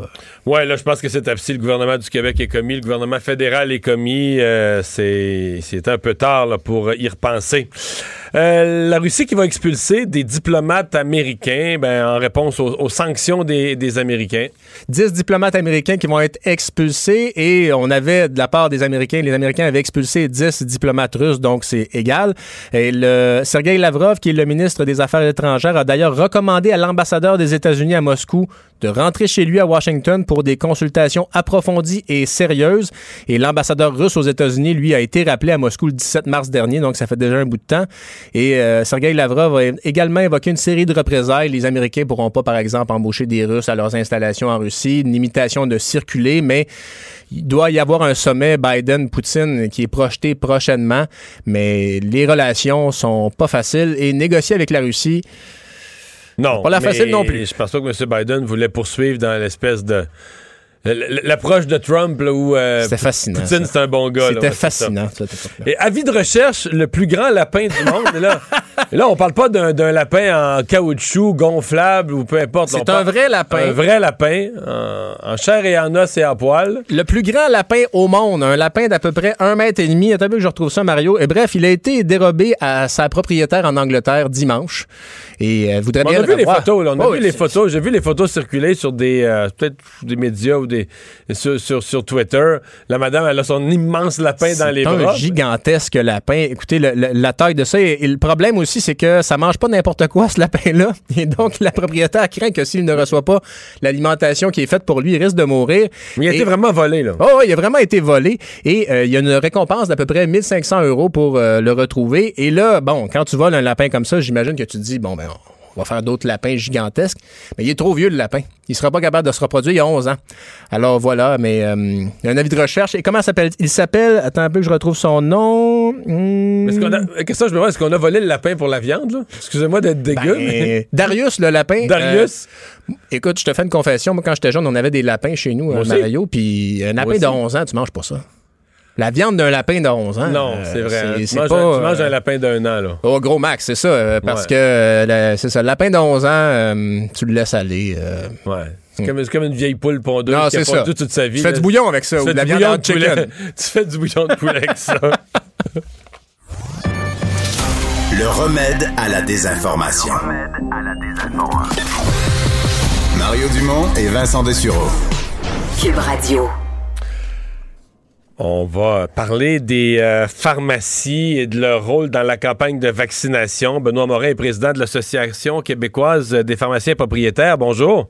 Bonjour Mario. Euh, commençons par une, une parenthèse. On l'a mentionné tout à l'heure euh, dans, dans l'émission, mais ce, ce monsieur qui s'est présenté dans une pharmacie dans la Nodière, à Pantigny, euh, disant vouloir faire une, une inspection de sécurité ou je sais pas quoi, clairement, on a compris qu'il voulait voler des vaccins. Est-ce que c'est un, que c'est un enjeu, la sécurité des, des vaccins? Non, c'est pas un enjeu. Puis on a on suspecte qu'il voulait le faire, mais euh, mais l'enquête euh, va, va déterminer si c'est quelqu'un qui vraiment avait une intention ou quelqu'un qui avait un problème de santé mentale aussi. Là, difficile à dire euh, pour le moment, mais c'est c'est c'est comme si je compare ça avec nos, nos les narcotiques qu'on a en pharmacie. Là, quelqu'un qui se présenterait puis dit je veux inspecter vos vos narcotiques, ben ça y prend un peu plus de de détails que juste le demander avant Des- de rentrer dans notre pharma- dans notre officine. Dans- mais euh, parler de, de- de ça, des narcotiques, ça nous rappelle que la sécurité des produits, c'est déjà un gros enjeu en pharmacie. Vous avez des produits pour lesquels qui, qui- qui sont des drogues et qui pourraient avoir une grosse valeur sur- dans, dans la rue. Ouais, euh, oui, puis c'est des, des, des produits qui sont sous clé, qui sont dans des voûtes, qui sont euh, qui sont barrés et non accessibles. c'est un peu la, la même gestion qu'on fait de nos vaccins, c'est-à-dire qu'on on protège euh, leur accès, la- euh, même, euh, tu sais, c'est à peu près, je, dirais, ce qu'on a eu de plus précieux à date dans, dans notre histoire de la pharmacie. On le gère comme ça, euh, fait qu'on le met pas accessible à n'importe qui, n'importe comment, ça c'est clair. Fait que c'est pas un véritable gros enjeu euh, spécial que la, sécurité des, vaccins.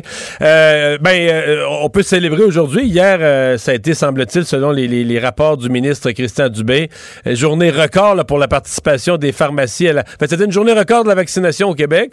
Et ce record a été atteint grâce à une journée record de la contribution des pharmacies. Enfin, oui, ben, écoute, tu me l'apprends, Mario, mais je suis pas surpris. Je suis pas surpris compte tenu des, livraisons du vaccin Moderna, euh, de l'empressement euh, des pharmaciens à libérer leur plage dès qu'ils reçoivent les vaccins. Donc, ça, ça se synchronisait vers le milieu de la semaine pour tous les pharmaciens du Québec. Là. Fait que je suis pas, je suis pas surpris qu'on ait. Les, à les pharmacies auraient donné 15 000 doses dans la journée d'hier, contribuant à une journée de 75 000 au total pour le Québec. Est-ce que les pharmaciens pourraient faire plus que 15 000? Oui. Si on avait, si on n'avait pas de Oui. limitation en quantité. Mais oui, on a, on reçoit pour le moment là, euh, si on met ça à, la grandeur du Québec, 100 doses aux deux semaines. On a la capacité de faire beaucoup plus que ça. On a la capacité de faire 125 000 doses par semaine.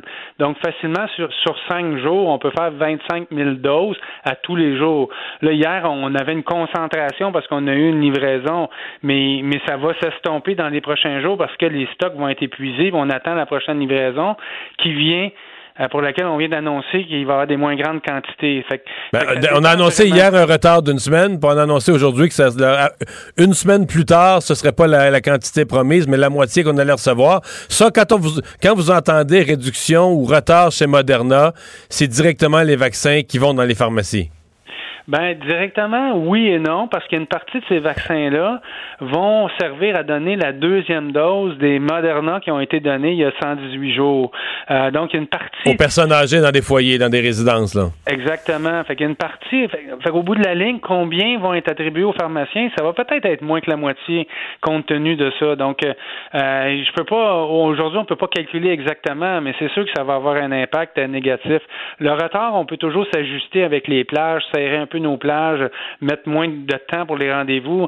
Mais pour ce qui est des quantités, c'est ça qui qui limite, si, si on veut, notre participation, parce qu'on est capable de faire euh, plus que ça. 17 en 000, gros- on pourrait faire ça à tous les jours. là. Donc, en gros, en gros temps. euh, la nouvelle sur Moderna, c'est une très, très mauvaise nouvelle pour la campagne de vaccination en pharmacie. Oui, en pharmacie, puis euh, euh, mais c'est deux semaines. On va souhaiter que la, la livraison suivante euh, soit soit soit mieux, puis on va souhaiter aussi qu'on ait des bonnes nouvelles avec AstraZeneca. Là, on est à 55 ans.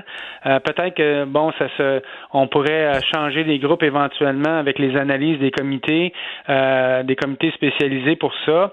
Et si ça, ça changeait, évidemment, ça augmenterait la disponibilité du vaccin pour en bas de 55 ans et ça donnerait une possibilité d'une plus grande vaccination en pharmacie parce qu'on a accès à des stocks d'AstraZeneca. AstraZeneca, c'est l'inverse. On manque de bras euh, pour, pour vacciner euh, parce que 55 ans et, et à 60, il commence à avoir moins de monde dans ce Ceux, groupe-là. ceux qui le voulaient l'ont pris pas mal, là. Ben, Déjà. ceux qui le veulent pas, ils résistent. Ils sont plus difficiles à convaincre, mais il en reste une partie qu'on va quand même euh, essayer d'aller chercher euh, dans nos chaînes de travail et tout ça, mais quand même, c'est plus limité que si on ouvrait un autre groupe d'âge. Et si ça, ça arrivait, ben la participation des pharmaciens pourrait s'accélérer avec des, plages pour l'AstraZeneca. Ben, on va euh, surveiller l'évolution euh, de, de ça. Benoît Morin, merci d'avoir été là. Merci, Mario. Le président de l'Association québécoise des pharmaciens propriétaires? Mario Dumont, un vent d'air frais. Pas étonnant que la politique soit sa deuxième nature. Vous écoutez Mario Dumont et Vincent Dessureau.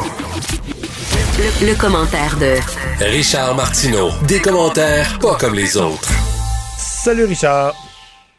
Salut, comment ça va? Ça va très bien. Tu veux me parler de lutte aux propos haineux? Oui, alors, euh, ben, tu as vu la coalition, il y a une dizaine de personnes là-dedans. Ça a l'air d'être mené par Catherine Dorion. Il y a des intellectuels, des artistes, etc. Et là, ils veulent euh, aller à la chasse aux propos haineux. Et on cite différents propos euh, qui ont été émis, soit dans des journaux, à la radio, entre autres. Il y a des propos qui auraient été émis à Cube Radio, qui ont été publiés dans le Journal de Montréal, tout ça. Et, mais c'est quoi un propos haineux? Moi, des, des, des, des gens qui veulent des lois, des gens qui veulent des règlements, euh, euh, j'aimerais qu'ils m'expliquent exactement qu'est-ce qui constitue un propos haineux. C'est, c'est pas clair. Le propos, euh, ce qu'elle con- considère comme un propos haineux, euh, Catherine Dorion, je suis pas sûr que ça serait un propos haineux pour moi. Et ça dépend qui ça vise. C'est drôle, hein? Parce que des propos haineux qui visent Mathieu Bocoté, ça a l'air être moins haineux et moins dégueulasse que des propos haineux qui visent des gens de la gang, de la gang d'en face. Donc, euh, écoute, à un, mo- un moment donné... Ben, euh, moi, ça m'est apparu, j'ai vu ça, là, ça m'est apparu euh, totalement motivé politiquement, là, totalement campé politiquement. Là. Ben écoute, là, moi j'ai déjà vu, là, j'ai déjà lu euh, une conversation entre Safia Nolin et Catherine Dorion où, euh, écoute, ils s'en prenaient entre autres à Mathieu Bock-Côté, à moi, à plein de monde, je pense à toi aussi, dans des termes extrêmement insultants. Euh, mais tu sais, c'est toujours la même affaire, là.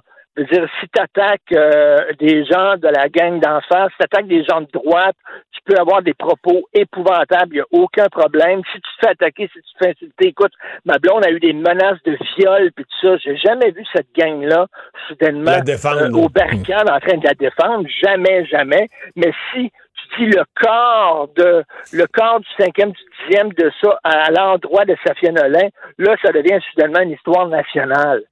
Tabarnouche. Non, parce que moi, je l'ai- ouvert, j'ai vu passer ça, puis je l'ai ouvert en pensant que c'était une vraie affaire sur les réseaux sociaux, puis les propos haineux, puis tout ça. C'est quand même une cause qui m'intéresse. Puis là, je me suis aperçu que c'était c'était totalement euh, politiquement. D'ailleurs, euh, j'ai vu que Stéphane Gendron oui. était un des, des, des colistiers. Ah. Non, mais oui. Mais Stéphane Gendron, maintenant, il s'excuse. Il dit que c'est une plaie pour lui, là, qu'il s'excuse d'avoir versé euh, dans, dans les commentateurs. Il était un commentateur professionnel et euh, il disait des choses épouvantables. Mais là, il Mais fait il même pas jamais, ses euh, enfants tellement il Richard? a honte de ce qu'il a dit. Oui.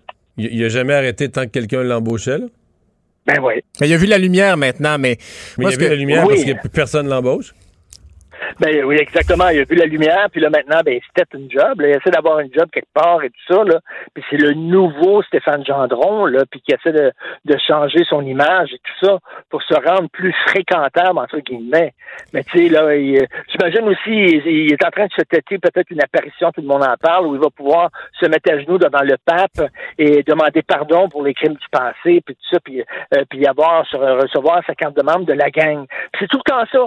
Il y, a, il y a- il y a la gang des artistes, la petite gang, des gens des médias du, qui penchent du bon bord. Et quand tu fais partie de cette gang-là, ils te donnent une carte de membre, mais ça te donne comme une police d'assurance. C'est-à-dire que si tu te fais insulter, tu vas être protégé par cette gang-là. Tu comprends? Il y a quelque chose là, Richard, quand même, parce que quand on dénonce les propos haineux sur les réseaux sociaux, on le voit, t'en reçois des messages. Il y, a, il y a un climat qui, est- qui est malsain Ben sur oui, les réseaux comprends. C'est pour sociaux, ça- mais, C'est pour ça que j'ai ouvert leur affaire. Moi, je pensais que c'était ça. Je pensais que c'était intéressant. mais on dirait que ça mélange un peu. euh, Bon, euh, on- à mots couverts, on dirait que ça fait référence à Choix Radio X beaucoup. Là. On relate notamment Ben, l'histoire de oui Sophie non, Chiasson là. avec Jeff Ouais, Fillion. Cube. Radio Québécois. C'est ça, là, mais- Choix Cube Radio Québécois. Mais- Beaucoup, là, vraiment. Là. Tu sais, c'est ceux qui pensent, ceux qui font pas partie de la gang. Et je reviens toujours, là. Euh, Tu sais, comme euh, ben, les Hells Angels, pour avoir tes patchs, il faut que tu aies tué quelqu'un. Euh, ben, pour entrer dans cette gang-là, qui est un club privé, euh, pour avoir la carte de membre, il faut que tu euh, chies sur la tête euh, de moi, de Mario, de Denise Bombardier, de Mathieu Bocoté, de Sophie, etc. Tu fais ça, ils vont dire, OK, tu fais partie des nôtres, ils te donnent ta carte de membre, ça, ça te dit, si jamais on t'insulte, on va être là, on va te protéger. Mais c'est ça, c'était cette petite gang-là qui était là, là, dans cette euh, con- conférence de presse-là. Moi, je trouve que c'est du Trisac, des fois, qui a la meilleure réflexion là-dessus quand il a tiré la plug sur Twitter. Pour moi, c'est un outil de travail qui nous donne quand même beaucoup d'informations. On voit ce que les gens ont à dire, mais par contre, c'est vrai que ça vient avec. Sais, des fois, tu te dis, je réponds-tu à ça, là? Non. Euh, Non, mais il faut- faut plus me fâcher, tu sais? Il faut pas lire les commentaires, c'est tout. Moi, je j'ai jamais un commentaire. Je vais pas sur Google pour googler mon nom et tout ça. Moi, j'utilise euh, j'utilise Facebook et Twitter, euh, tu sais, pour bon plugger, mettons, euh, mon émission, les segments d'émission, mes chroniques, etc. Puis c'est tout, that's all. C'est un outil de travail. Mais je commence pas à lire les commentaires de Joe Blow. m'intéresse pas. Absolument pas. Tu veux, on l'a mentionné tout à l'heure, euh, tu veux parler de cette femme qui euh, s'est retrouvée au mauvais endroit sur la route? Non, non, ben écoute, on a vu les images, c'est absolument Ouais. hallucinant. Le gars est roulé à 150 km heure. Mais bon, tu sais que ce gars-là va être indemnisé par la SAC. Et c'est ça, moi, qui me fait capoter. Tu fais un vol de banque, tu rentres dans ton auto, tu es poursuivi par la police, tu t'en vas dans un quartier résidentiel, tu conduis à 150 km heure, tu dérapes, tu rentres dans un poteau ou tu tues quelqu'un, tu es blessé, tu es automatiquement indemnisé par la SAC. Parce que c'est un no fault et c'est considéré comme un accident d'auto. Et ce gars-là va être indemnisé au même titre que les victimes qu'il aurait pu faire. Toi, tu dis quoi? Tu dis que le rappelle-toi, no fault, tu dis qu'il devrait y avoir une, euh, une, une parenthèse lorsque tu es en train de, de commettre un acte criminel?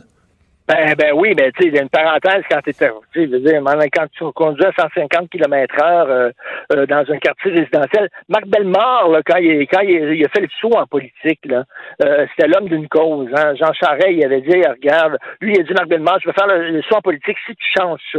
Il faut que tu changes absolument la loi sur l'assurance automobile qui avait été mise en place par les paillettes parce qu'il y a des dérapages, c'est n'importe quoi. Jean Charest avait promis, oui, Marc, il n'y a pas de problème, il l'a nommé ministre de la Justice, et finalement, Jean Charest n'a pas touché à ça du tout. Et euh, bon, c'est une des raisons, c'est pas la seule raison, mais c'est une des raisons pourquoi Marc Bellemare a sacré le camp de la politique, mais il faut que ça soit changé. Écoute, comment ça se fait que ce gars-là, tu l'as vu foncer dans le poteau, puis tout ça, là, ça se fait qu'il serait indemnisé par la SAC? C'est c'est- du délire total, ça. Mais il va sentir revenir les tempêtes de neige pour le restant de ses jours, par contre, Richard. Il va avoir mal d'un genou puis dans le cou pour. euh, Ouais. Mais tu sais que si tu t'en vas, là, si tu parques ton char dans un, dans un stationnement à étage, un stationnement étagé, superposé d'un, centre commercial, et le stationnement est, euh, est, est- est- est mal entretenu. Puis Il y a une poutre de béton, il y a une poutre de béton, oui, qui tombe sur toi et euh, qui te blesse là, vraiment profondément, qui tombe pendant que tu es dans ton auto. C'est considéré comme un accident d'auto. Dans un stationnement, euh, t'es sûr? Oui, oui, oui. Ah oui, parce que sur la route, je- sur la route, je suis sûr. Mettons que t'es en dessous d'un viaduc, puis que ben, c'est arrivé d'ailleurs, de la mauvaise, une firme d'ingénieurs ou une firme de construction a mal travaillé, une poutre te tombe dessus. Le no fault s'applique, ça, je suis sûr. Un stationnement privé, je sais pas si c'est considérant. Peut-être que oui, je sais pas si c'est tout cas, con- Mar- Marc Bellemare me dit que oui. Si tu es à l'extérieur de ton char et ça tombe sur toi, tu peux poursuivre et tout ça, mais à l'intérieur de ton auto, c'est considéré comme un accident automobile. Il y a quelque chose qui marche pas dans cette loi-là, ça n'a pas de sens. Est-ce qu'on peut se faire vacciner pendant le ramadan? Alors, euh, il y a un gros, gros texte euh, aujourd'hui dans le National Post. Là, il va falloir que je fasse attention parce que ça peut passer comme des propos islamophobes, ce que ce n'est pas. Euh, Je m'attaque à toutes les religions, mais là, bon, ça, donne que c'est le ramadan. Et il y a un gros texte dans le National Post qui explique, en fait, qui répond à la question, est-ce que j'ai le droit de me faire vacciner pendant le ramadan? Et là, ils, ont- ils sont allés demander à plusieurs imams, et là, il y a des grosses discussions et tout ça, vraiment un très long texte.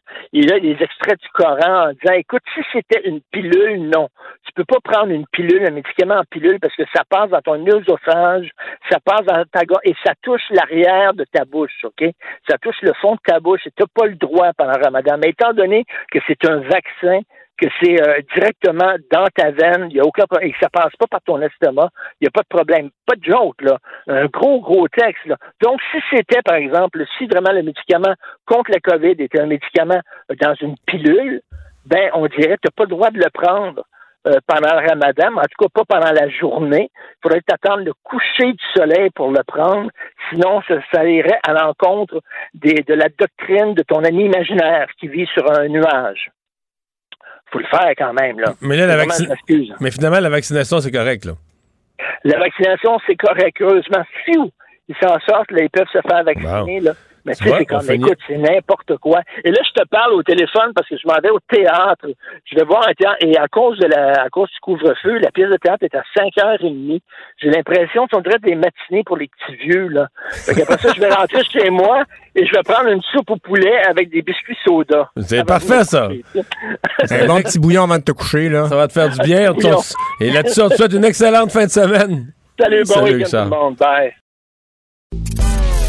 Mario Dumont et Vincent Dessureau. Inséparables comme les aiguilles d'une montre. Cube Radio. Carl, euh, deux petites nouvelles vite, une de Québec, une de Montréal. Euh, Commençons par Québec. Je pense qu'il y a des gens qui vont être contents. Ottawa devrait euh, faire un, pont- un pas de plus pour racheter le pont de Québec. On sait que le pont appartenait au CN depuis Ça fait-tu longtemps qu'on en parle? 93 au moins, euh, parce que le pont a été euh, donné au CN par le fédéral en 93 quand la compagnie a été privatisée. Et là, on a des problèmes de peinture sur le pont de Québec depuis plusieurs années, on le sait. Et là, il y a eu des batailles juridiques. Alors voilà, le fédéral qui euh, met ses cartes sur la table et annonce son intention de racheter le pont au CN. Et avec ça, évidemment, on va demander une compensation financière de la compagnie parce qu'il y a énormément de travaux à faire sur le pont, à peu près 800 millions de dollars pour le maintien de la structure et la peinture sur les 25 prochaines années. Et on donne, on demande également à Yvon Charret, l'ancien euh, patron d'Industriel Alliance, de négocier. Mais il y avait déjà un mandat du fédéral sur le pont. là. Il avait déjà obtenu un mandat et ce mandat-là euh, était de produire un rapport sur qu'est-ce qu'on fait avec le pont. Et ça a amené justement à la conclusion, il faut racheter le pont. euh, Et le, le même monsieur Charest, Le même monsieur va être en de- charge. de- il y a comme le- la, la charge de négociation. Là. Voilà. Et donc, est-ce qu'on verra le pont peinturé de notre vivant, Mario? Ben, on s'en approche. Mais, euh, voilà.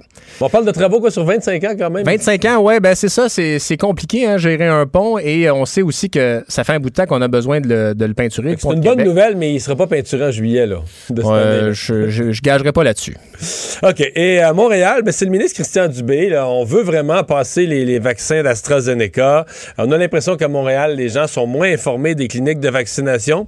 Au grand mot, les grands remèdes. Il y a des camions avec des mégaphones, des haut-parleurs qui circuleront à Montréal pour justement encourager les citoyens à aller recevoir le vaccin. Ça fait penser un peu au, au camion de crème glacée qui passait dans la rue avec sa, sa Oui. sonnette pour euh, t'attirer.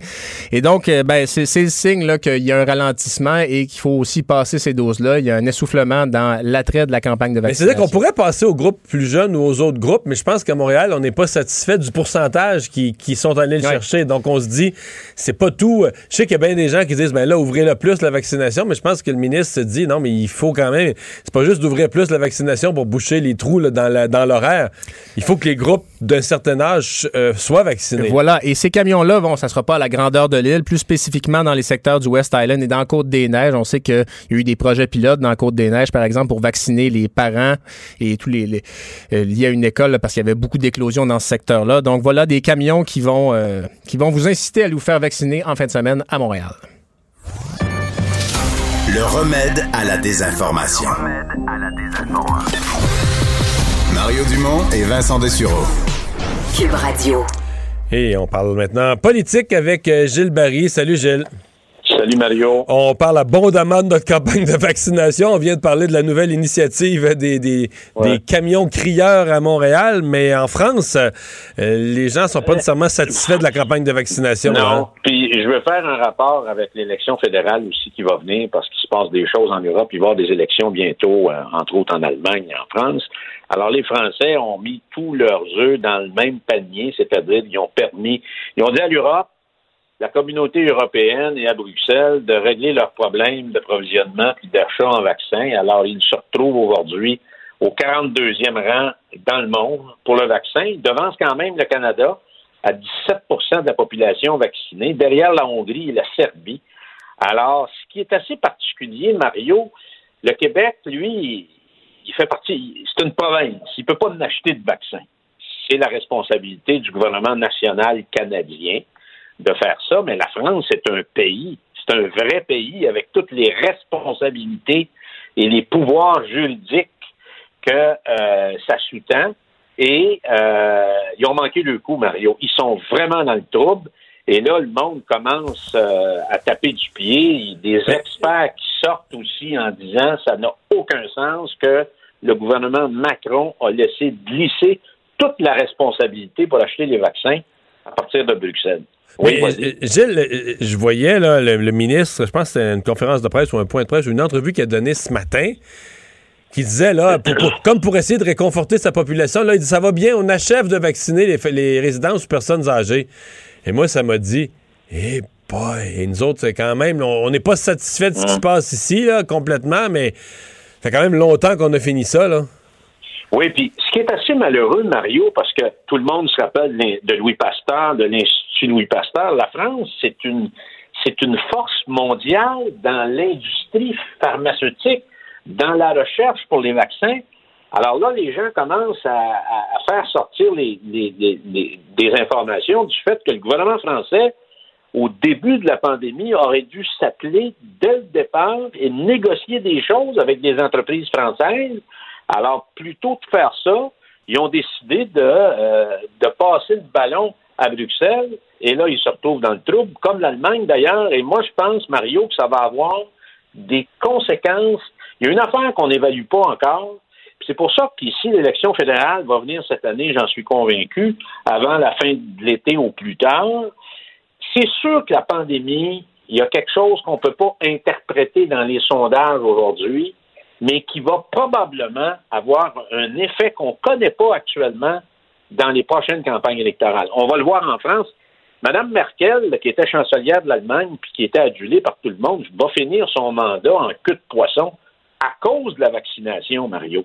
Mais là, tu sais que ce qui, ouais, mais ce qui tourne le fer dans la plaie des Européens, parce que là, tu nous parles des, des- des- de la France, de l'Allemagne, sont que c'est les Britanniques, là, qui, eux, Ah, à cause du Brexit, à cause du Brexit, ont leur propre santé publique, leurs propres affaires, sont occupés de leur propre vaccin et qui sont vaccinés à deux fois, deux fois et demi plus que les autres pays européens. Là, au début, euh, les Européens riaient de ça, mais là, le- l'Allemand moyen, le Français moyen commence à être sérieusement jaloux du Britannique, là. Euh, jaloux du Britannique et Christian Rio écrit un excellent article aujourd'hui où il disait que les, les Parisiens étaient jaloux des citoyens de Londres qui, eux, sont déjà dans les restaurants et dans les terrasses. Alors, euh, il va y avoir un règlement de compte qui va se faire. Il va se faire, bien sûr, pour moi, à, lors des prochaines élections en France. Et moi, je suis pas sûr que Emmanuel Macron est en position de force aujourd'hui. Et on voit que le parti de Mme Merkel, pas sûr qu'il va être euh, qu'il va être réélu. Là. Alors, il y a des, du gros questionnement. Et moi, ça m'amène à l'élection fédérale. Je pense, Mario, qu'il peut y avoir des surprises à l'élection compte tenu. Si le vaccin, là, la population canadienne n'a pas été vaccinée au-delà de 55 à 60% je pense qu'il peut y avoir des surprises dans cette élection-là. Ça prend pas grand-chose pour faire soigner ça parce que c'est quand même un phénomène, c'est une crise qui a eu importante. Il y a eu de l'endettement et euh, le gouvernement canadien n'a pas été efficace. Moi, j'ai entendu une entrevue, Mario, c'est important de le préciser, avec le président Pinera à CNN en espagnol pendant que j'étais au Chili. Il a expliqué comment, dans les premiers jours de la pandémie, lui avait décidé de mettre un propre plan d'action pour prendre contact personnellement avec la Chine, parce que la Chine est un partenaire important sur le plan économique, donc il a appelé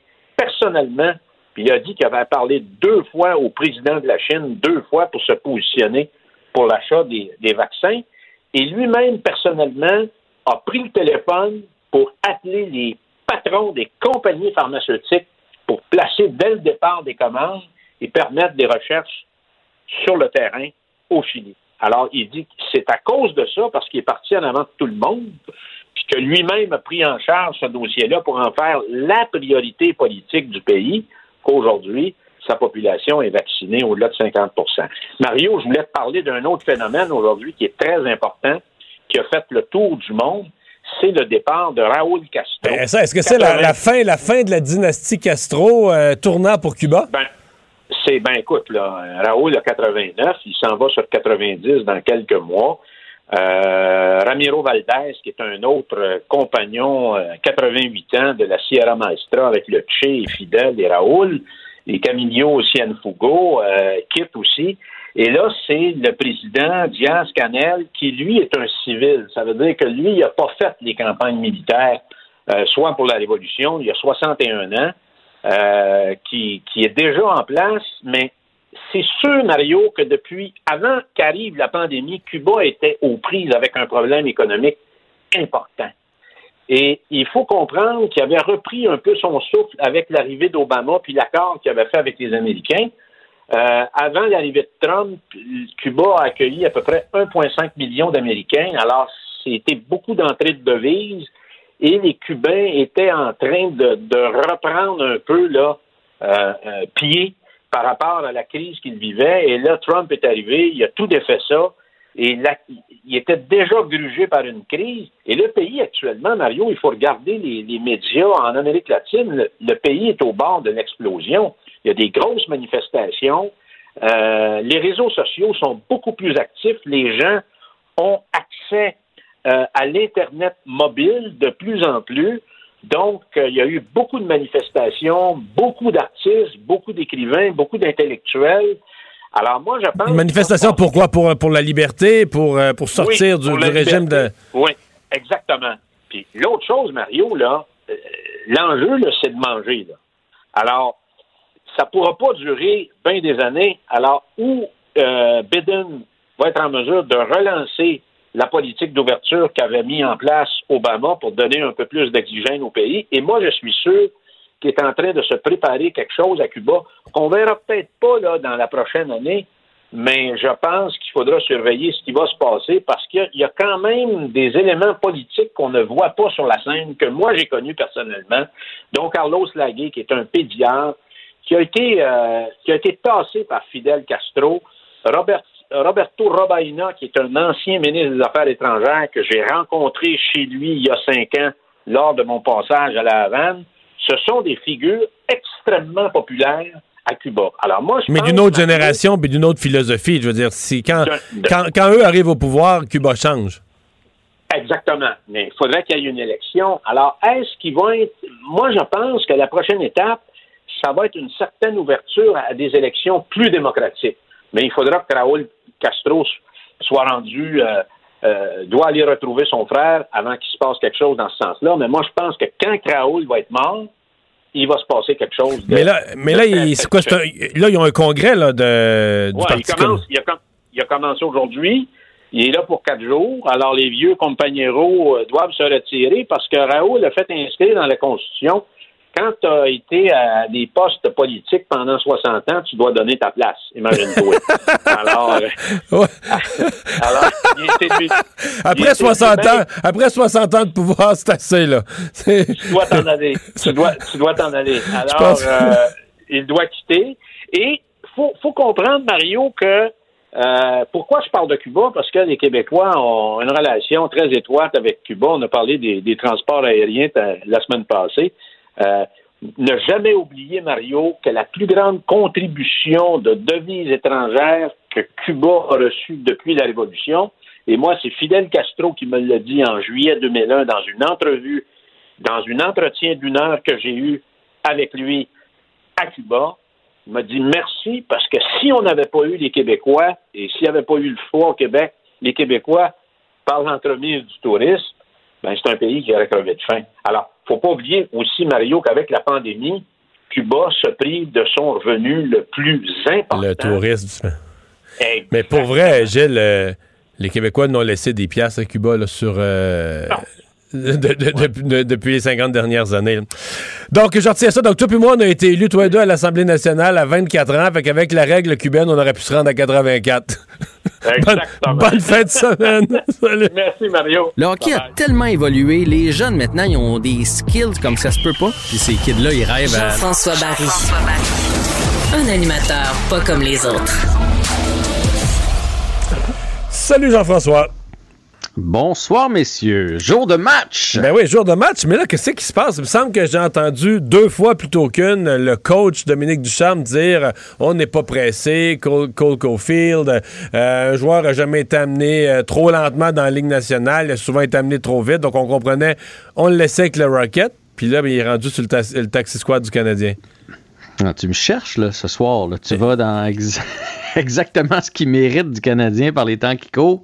J'ai pas compris le move de Cole Caulfield qu'on a, qu'on a juste amené sur le taxi squad. Là. Euh, il jouera pas. là. C'est comme une fleur qu'on y fait de viens pratiquer avec l'équipe euh, parce qu'on le sait, le Rocket est arrêté puisqu'il y a des cas de COVID chez le Mar- les Marlies. Euh, le Rocket devait qu'est-ce que c'est juste ça? On veut y faire vivre le- y faire vivre l'atmosphère de la, de la grosse équipe euh, plutôt que de le laisser euh, moisir dans son appart? Ben oui, je pense que c'est juste ça, parce que tant qu'on sort pas quelqu'un de l'alignement, il n'y a pas de place pour Caulfield. Mais qu'est-ce qui te choque? si Toi, toi, tu, veut- penses, tu penses qu'on devrait le faire jouer ou pas? non, qu'est-ce qui me choque, c'est qu'il y a exactement 48 heures, on a eu le discours dont tu viens de dire de la part de Dominique Ducharme. Fait que aujourd'hui, sur la page du Journal de Montréal, la page Internet, tu avais la déclaration de Ducharme puis l'arrivée de en- tu pouvais l'avoir sur la même page. Tu comprends? Parce qu'il n'y a pas eu assez de temps entre les deux pour que la page, l'autre la page s'efface. C'est ça. Fait qu'on dirait une organisation qui sait pas où ce qui s'en va, puis j'aime pas ça. Ça, ça, j'aime pas ce genre d'affaires-là. On, a une- on a une vision ou on n'a pas de vision. Là, on a une vision, 24 heures après, on, ah, finalement, on a une autre vision. Fait que de un, j'aime pas ça. Euh, pour ça. J'ai- J'aime ça une organisation qui, qui a l'air de savoir où ce qui s'en va. Puis regarde les, regarde les Bruins, puis regarde le Lightning, puis ça se fait pas des affaires de même. Là, T'as failli dire ça se fait pas des jouer. niaiseries de même. J'ai failli dire ça, oui. L'autre affaire, c'est quel signal que ça envoie à tous les joueurs du Rocket? Ryan Paling, là, je, je- le sais qu'il s'est présenté pas en bonne forme parce qu'il jouait aux jeux vidéo dans Bulle l'année passée, là. Mais on va-tu le punir pour le restant de ses jours à cause de ça? Il a une sévère saison avec le Rocket. Il va très, très bien. Lui, là, aujourd'hui, il doit faire Ah ben, tabarouette. Le jeune qui arrive, il joue deux games, puis il est remonté. Moi, je me tape toute la saison avec le Rocket et j'ai toujours pas espoir de retourner faire un tour dans le grand club en haut. Puis là, je te dis Ryan Peeling, puis il y en a d'autres. Fait que j'ai- j'aime pas ce que ça j'aime pas ce que ça crée. Je comprends que c'est un espoir, je comprends qu'il est spécial euh, Cofield. Mais c'est ça. C'est pas moi, moi personnellement, c'est pas dans ma façon de faire. Puis j'en rajouterais sur ce que le Canadien ne fait pas de bien présentement. Là, ça, pourquoi ils ont l'air désorganisés. Tu sais, il y a plein de choses que je comprends pas. Ça, c'en est un move. Le move de Stall, euh, par exemple, sur l'avantage numérique, alors qu'Henderson est assis sur le banc. je, je, je comprends pas. Je veux dire, à moins que je. Mais l'avantage numérique, là, quand Alex Burrows est arrivé avec Dominique Ducharme, on l'a monté au nu, c'était un génie. Il avait redonné, euh, il avait redonné un élan à l'avantage numérique. Ça a duré trois matchs. Présentement, c'est le pire avantage numérique de la Ligue. C'est un désastre. Là. Ouais, mais En fait, en fait, un- c'est un avantage numérique. Quand le Canadien donne pas de grosses chances de compter à l'adversaire, on est déjà content. Là, parce que le Canadien n'a jamais de chance de compter en avantage numérique, mais l'adversaire, à 4, à quatre, l'adversaire a des chances en masse. Là. Oui, on prend même pas de momentum nécessairement avec notre avantage numérique. Puis je me souviens, on en avait discuté ensemble. Oui, l'avantage numérique allait bien, mais euh, à mon avis, les statistiques étaient un peu euh, fausses dans le sens. Je me souviens, il y avait eu un but sur un revirement créé par. euh, tu sais, on n'était pas installé. là. C'était pas l'avantage numérique. C'était un joueur qui a échappé à la rondelle. On l'a ramassé, on l'a mis dedans. Ça donné qu'on était 5 contre 4. Euh, un but, des fois, juste sur. tu casses la mise en jeu, le défenseur fait un lancer frappé, tu comptes. Oui, c'est sur l'avantage numérique, mais moi, pour ça, pour moi, c'est pas ça l'avantage numérique, c'est quand tu rentres dans la zone et que tu t'installes. Puis l'avantage numérique, c'est toujours à refaire dans la Ligue nationale de hockey parce que là, là le petit, euh, la remorque, là, le trailer qu'on a commencé à faire quand Burroughs est arrivé, là, tu sais ce que je veux dire, mettons, euh, mettons, je sais pas, moi, Suzuki s'en vient avec la rondelle, puis là, il arrive à la ligne bleue adverse, il se retourne carrément de dos, puis là, il la donne au joueur qui s'en vient à pleine vitesse. Là. T'as remarqué ça dans les dernières euh, parties, Mario? Mhm, ouais, ouais. Bon, mais là, ils se sont, les autres équipes, là, ils en regardent des vidéos. Mais ça, ça devrait être sont- interdit. là. On devrait pas laisser les autres équipes regarder nos vidéos. Là. Ils, Ils devinent Non, non, mais ce que je veux dire, c'est qu'il faut que tu changes ça. Tu sais, euh, euh, au bout d'une coupe, je sais pas combien de matchs, là, mais 7 Ah, matchs, veux à mon dire, avis. faut, faut que tu varisses. faut que tu varisses. Exactement, faut que tu varisses. Et, Faut que tu et dire, on faut que tu dirait varisses depuis- ou faut que tu varises? Varise. Varise, ça Faut c'est que tu varise. varies. Faut que tu varies, non? oui. C'est le verbe varier, RIA. Oui, je niaise. Mais, euh, mais c'est ça. Puis j'ai bon. l'impression que depuis l'arrivée de Stas, ça a changé un peu la hiérarchie euh, dans l'équipe. Tu sais, Je, je parlais d'Anderson. Je trouve que Kotkaniemi est plus le même. On dirait que, parce que là, lui, on l'envoie plus ses mises en jeu. Là. Tu remarqueras ce soir, là, quand il y a une mise en jeu importante, c'est Stahl. Puis là, une fois que Stahl peut, il va changer. Puis là, Kotkaniemi embarque. Mais c'est sûr que sur la confiance, tu fais OK, le trio de Kotkaniemi. Mais pas Kotkaniemi. Toi, tu restes ici. Tu rembarqueras, mais qu'on ait la POC. C'est c'est pas. Mais comme pas, le euh, changement prend 45 secondes à faire, euh, tout le jeu est scrap anyway. Ben oui, parce que là, quand, quand Kotkaniemi embarque, ces deux ailiers, ça fait déjà 20 secondes qu'ils sont là. Fait que là, quand les autres sont brûlés, ils s'en vont changer. Lui, il vient d'arriver. Moi, en tout cas, j'aime pas cette rotation-là. J'ai bien hâte de voir comment le Canadien va se tirer d'affaire ce soir. Dans les bonnes nouvelles, Ben Sherratt sera de retour au jeu. Il a guéri vite. Euh, on parlait de lui, on, se demandait s'il allait être de retour euh, d'ici la fin de la saison. On parlait des derniers matchs de la saison. Finalement, il en reste là, des parties. Alors ça, c'est une bonne nouvelle. Il s'est blessé le 10 mars. Donc, euh, fracture à la main en dedans de cinq semaines, rétabli, prêt à revenir. C'est une bonne nouvelle. Carey Price, on dit peut-être demain. Il était sur la glace aujourd'hui. Il ne sera pas en uniforme pour le Canadien ce soir. C'est un 2 en 2 contre les Flames. On a perdu nos quatre matchs contre les Flames euh, cette année. Le Canadien sait à quoi s'attendre. Moi, toi, Vincent, tous les auditeurs, on le sait. Là. Ils vont nous jouer, ils vont être dans notre face, ils vont nous enlever notre temps de réaction, ils vont nous emmener là où le Canadien aime pas aller parce que nous, on aime ça jouer contre les Leafs, contre les Oilers, quand il y a de l'espace, puis ça joue plus fancy. Ils vont, ils vont encore jouer ce style de jeu-là ce soir, les Flames. J'espère que le Canadien est prêt à répondre. Moi, je pense que le Canadien va être plus prêt à répondre. Il va peut-être perdre en prolongation. Mais euh, J'ai de la misère. Je suis pas capable d'être optimiste après tout ce que j'ai vu contre les Flames. Mais je me dis qu'on devrait avoir un match. Parce que mercredi, euh, on, mettons de mercredi, match, après deux minutes, on savait que c'était pas ça. là. On avait Non, coché, non, là, le- il était pas là. là. Ça Moi, je- prend un match, mais on dirait le gardien en plus des Flames contre le Canadien, il y a le numéro, ça n'a pas de bon sens. Fait que je- Le Canadien est dur à lire par les temps qui courent. Ils, ils perdent 5-0 le samedi soir, et après ça, ils battent les Leafs, puis après ça, ils sont lamentables contre les, contre les Flames. Ils sont vraiment, vraiment durs à, à lire. Fait qu'on va s'installer à 18h. Hein? Vous vous, vous vous souvenez, c'est à 18h ce soir, le Ah match oui? du Canadien. Ouais. Fait qu'il va falloir que tu fasses la route assez vite, t'en venir à Saint-Bruno, mon Mario. Puis euh, demain, contre les sénateurs, c'est à 16h la partie, soit dit en passant. Moi, dans le fond, ce que j'espère, c'est que ça va. J'espère que ça va valoir la peine de regarder la troisième parce que samedi, pas, pas samedi passé, j'ai pas regardé la troisième. là. Ça va valoir la peine ce soir. T'es Oui, convaincu, ben oui. Bon, bon, bon, bon. Euh, Ça y a pas encore- qu'ils vont gagner, mais ça va valoir la peine. Il y, a- il y a encore pas mal de COVID dans la ligue, là. hein? Ben oui, euh, l'Avalanche du Colorado, euh, on avait dit un joueur, mais le joueur n'a pas été en contact avec les autres. Ben finalement, il a probablement été en contact parce que là, on est rendu à trois joueurs qui ont la COVID chez l'Avalanche. Donc, euh, la Ligue nationale a décidé euh, de suspendre les activités pour une semaine. Donc, il y a trois parties de l'Avalanche qui viennent d'être reportées. Donc, jusqu'à jeudi prochain, il n'y a pas d'activité pour l'Avalanche du Colorado. Et pour les Canucks de Vancouver, je ne sais pas comment on va faire pour reprendre les matchs puisque là, finalement, euh, ben, JT Miller s'est plaint euh, ouvertement cette semaine en disant ça n'a pas de bon sens, on n'est pas remis. Oui, on est remis, on teste négatif à la COVID, là, mais on n'a pas de souffle, on n'est pas prêt à jouer les parties de hockey, on a C'est la un, moitié vrai, c'est un vrai, vrai, vrai problème, là. C'est un vrai problème. Donc, la Ligue, heureusement, a écouté les joueurs. Donc, ils ont annulé le match de ce soir, annulé aussi le match de demain. Le retour prévu là, pour l'instant, c'est dimanche. On est rendu à quoi? 10, 10 matchs plus que 10 matchs? 10 parties. 10 parties à Comment- replacer comment dans le calendrier. Moi, je pense que c'est impossible. Je, je- je continue à penser qu'on va soit annuler des parties, y aller au pourcentage, rebalancer le calendrier, ou peut-être qu'on va en venir à un moment donné à dire les Canucks de toute façon sont éliminés. Fait que euh, on, on va laisser tomber des parties. Je sais pas comment la Ligue nationale va gérer ça, mais ce que je sais par contre, c'est qu'on est, c'est parce, à que un les- cas. c'est parce que chaque partie avait un adversaire. Avec cet adversaire-là, il manque un match aussi.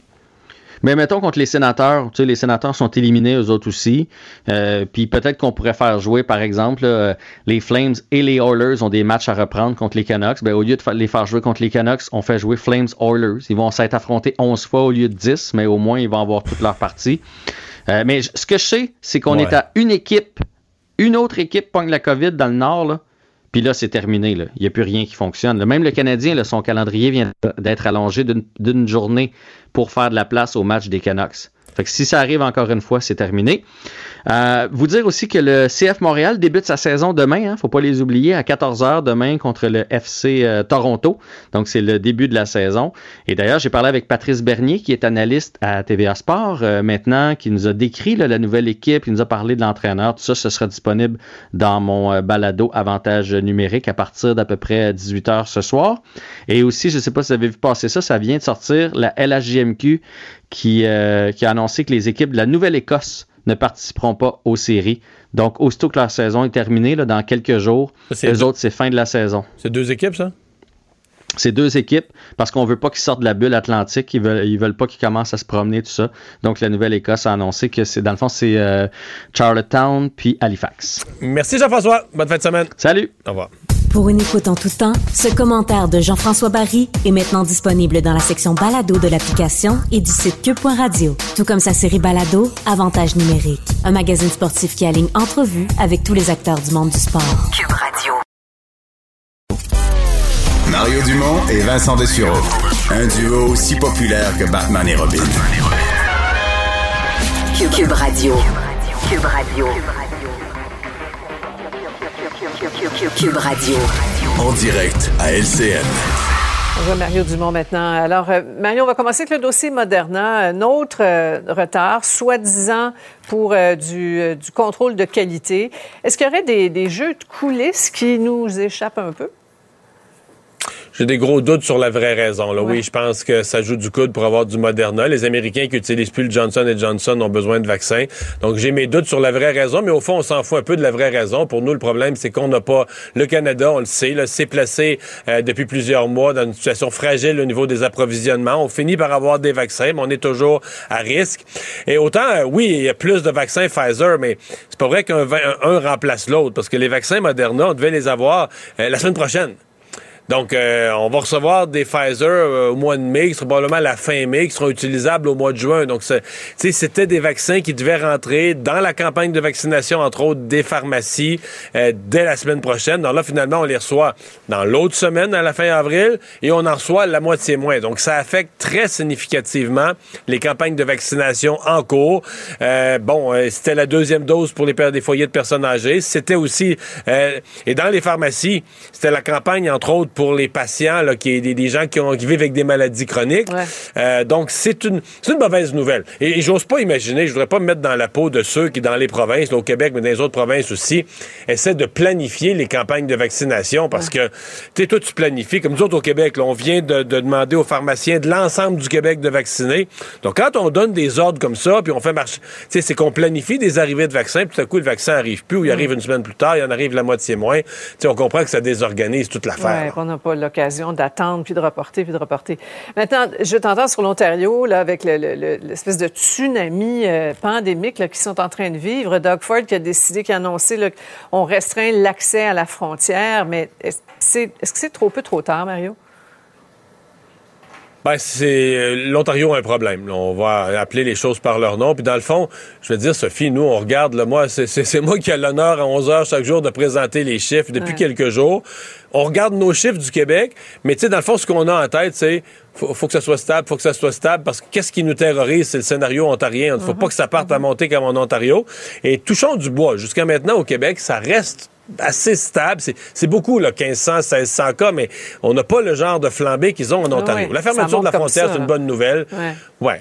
C'est une bonne nouvelle parce que euh, dire, euh, on était à quelques jours que le gouvernement du Québec aurait dû demander la fermeture de la Mhm. frontière, mais c'est toujours mieux. C'est toujours un peu insultant de dire nous là, le- les Ontariens on veut plus vous voir, c'est préférable. Mhm. Je pense qu'il y a eu des discussions au plus haut niveau et que autant le premier ministre Pallister au Manitoba que M. Legault au Québec ont demandé à Doug Ford garde, Ouais. c'est plus vivable, faut que tu fermes ta frontière Ouais. parce que nous on va être obligé de la fermer de l'autre bord, puis ça va créer une Mais, tension. mais dans, Donc, Mario, euh, dans le c'est le contexte, meilleur des dans le contexte de ce qu'ils vivent, est-ce que c'est suffisant ce qu'il a annoncé comme, comme mesure tout à l'heure?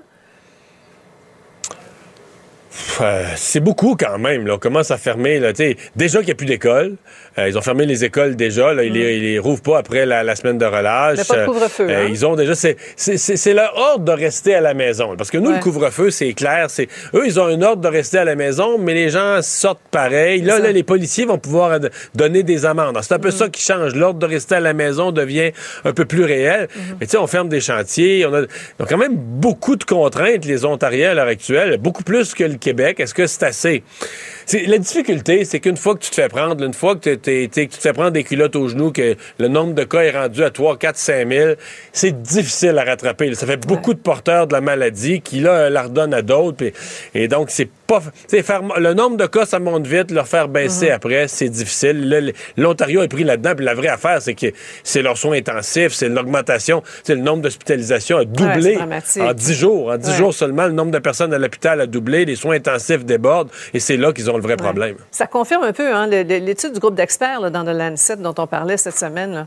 Il faut, là, dès le départ, les coups de massue, il faut être très, très dur. Sinon, euh, on, on l'échappe à, à court, moyen Oui, mais là, c'est la difficulté politique. C'est la difficulté politique qui embarque parce que quand Ouais. tu donnes les coups de massue, avant que le public ait vu des gros chiffres ou des débordements aux soins ça. intensifs, le public, le public se dit, ben là, le gouvernement, il exagère, il nous Ouais. écarte, il nous met des mesures, il nous prive de nos libertés. Puis là, la population est fâchée. Ouais. C'est pas facile, là. Mario, 20 secondes. Conseil national du PQ, en fin de semaine, cette, cette proposition-là, la, la loi 101 au cégep. Le PQ est sur son terrain. Hein. Le PQ a toujours été, c'est le parti de la loi 101. Là, c'est la CAQ qui est au pouvoir et c'est la CAQ qui va agir sur la langue, mais c'est un peu normal que le Parti québécois soit le fer de lance de la défense du français, pousse la CAQ à aller encore plus loin. Et ils vont être exactement sur ce terrain-là en fin de semaine. Là, ça a été initié par les jeunes et aujourd'hui, le chef est allé dans cette direction. On va suivre ces débats-là. Merci beaucoup, Mario. Bonne fin de semaine. Au revoir. Ben alors, euh, Carl, euh, on surveille le hockey ce soir, le Canadien en action. euh, Voilà, et je termine en disant que la GRC a fait une perquisition à Thetford aujourd'hui, a démantelé un laboratoire de drogue synthétique. C'était en plein quartier résidentiel sur la rue Fecto. Deux personnes qui ont été arrêtées. Il y a même des logements aux alentours qui ont été évacués. La perquisition est terminée, donc deux arrestations dans ce dossier-là. C'est que des fois, euh, le premier signal qui est donné aux policiers pour une affaire comme ça, c'est un compte, c'est un bon galop sur une rue où le compte d'électricité, c'est 322, 319, 314. hein? Ah, 9000. Mais là, ça semblait être au deuxième étage d'un immeuble résidentiel. Ah. Et c'est ça, souvent, les laboratoires de drogue synthétique sont dans des lieux isolés. Là, c'est en plein quartier résidentiel et on sait qu'il y a un réel danger avec ces installations-là. Les policiers qui sont entrés là, avec les combinaisons à l'intérieur parce qu'évidemment, il y a des produits chimiques là-dedans. Donc, deux personnes qui ont été arrêtées à Thetford aujourd'hui. Ben, merci Carl, merci euh, Sébastien à la mise en onde. Merci à vous d'avoir été là. On se donne rendez-vous. Bonne fin de semaine. On se donne rendez-vous lundi 15h30. Sophie Durocher va me suivre. Cube Radio.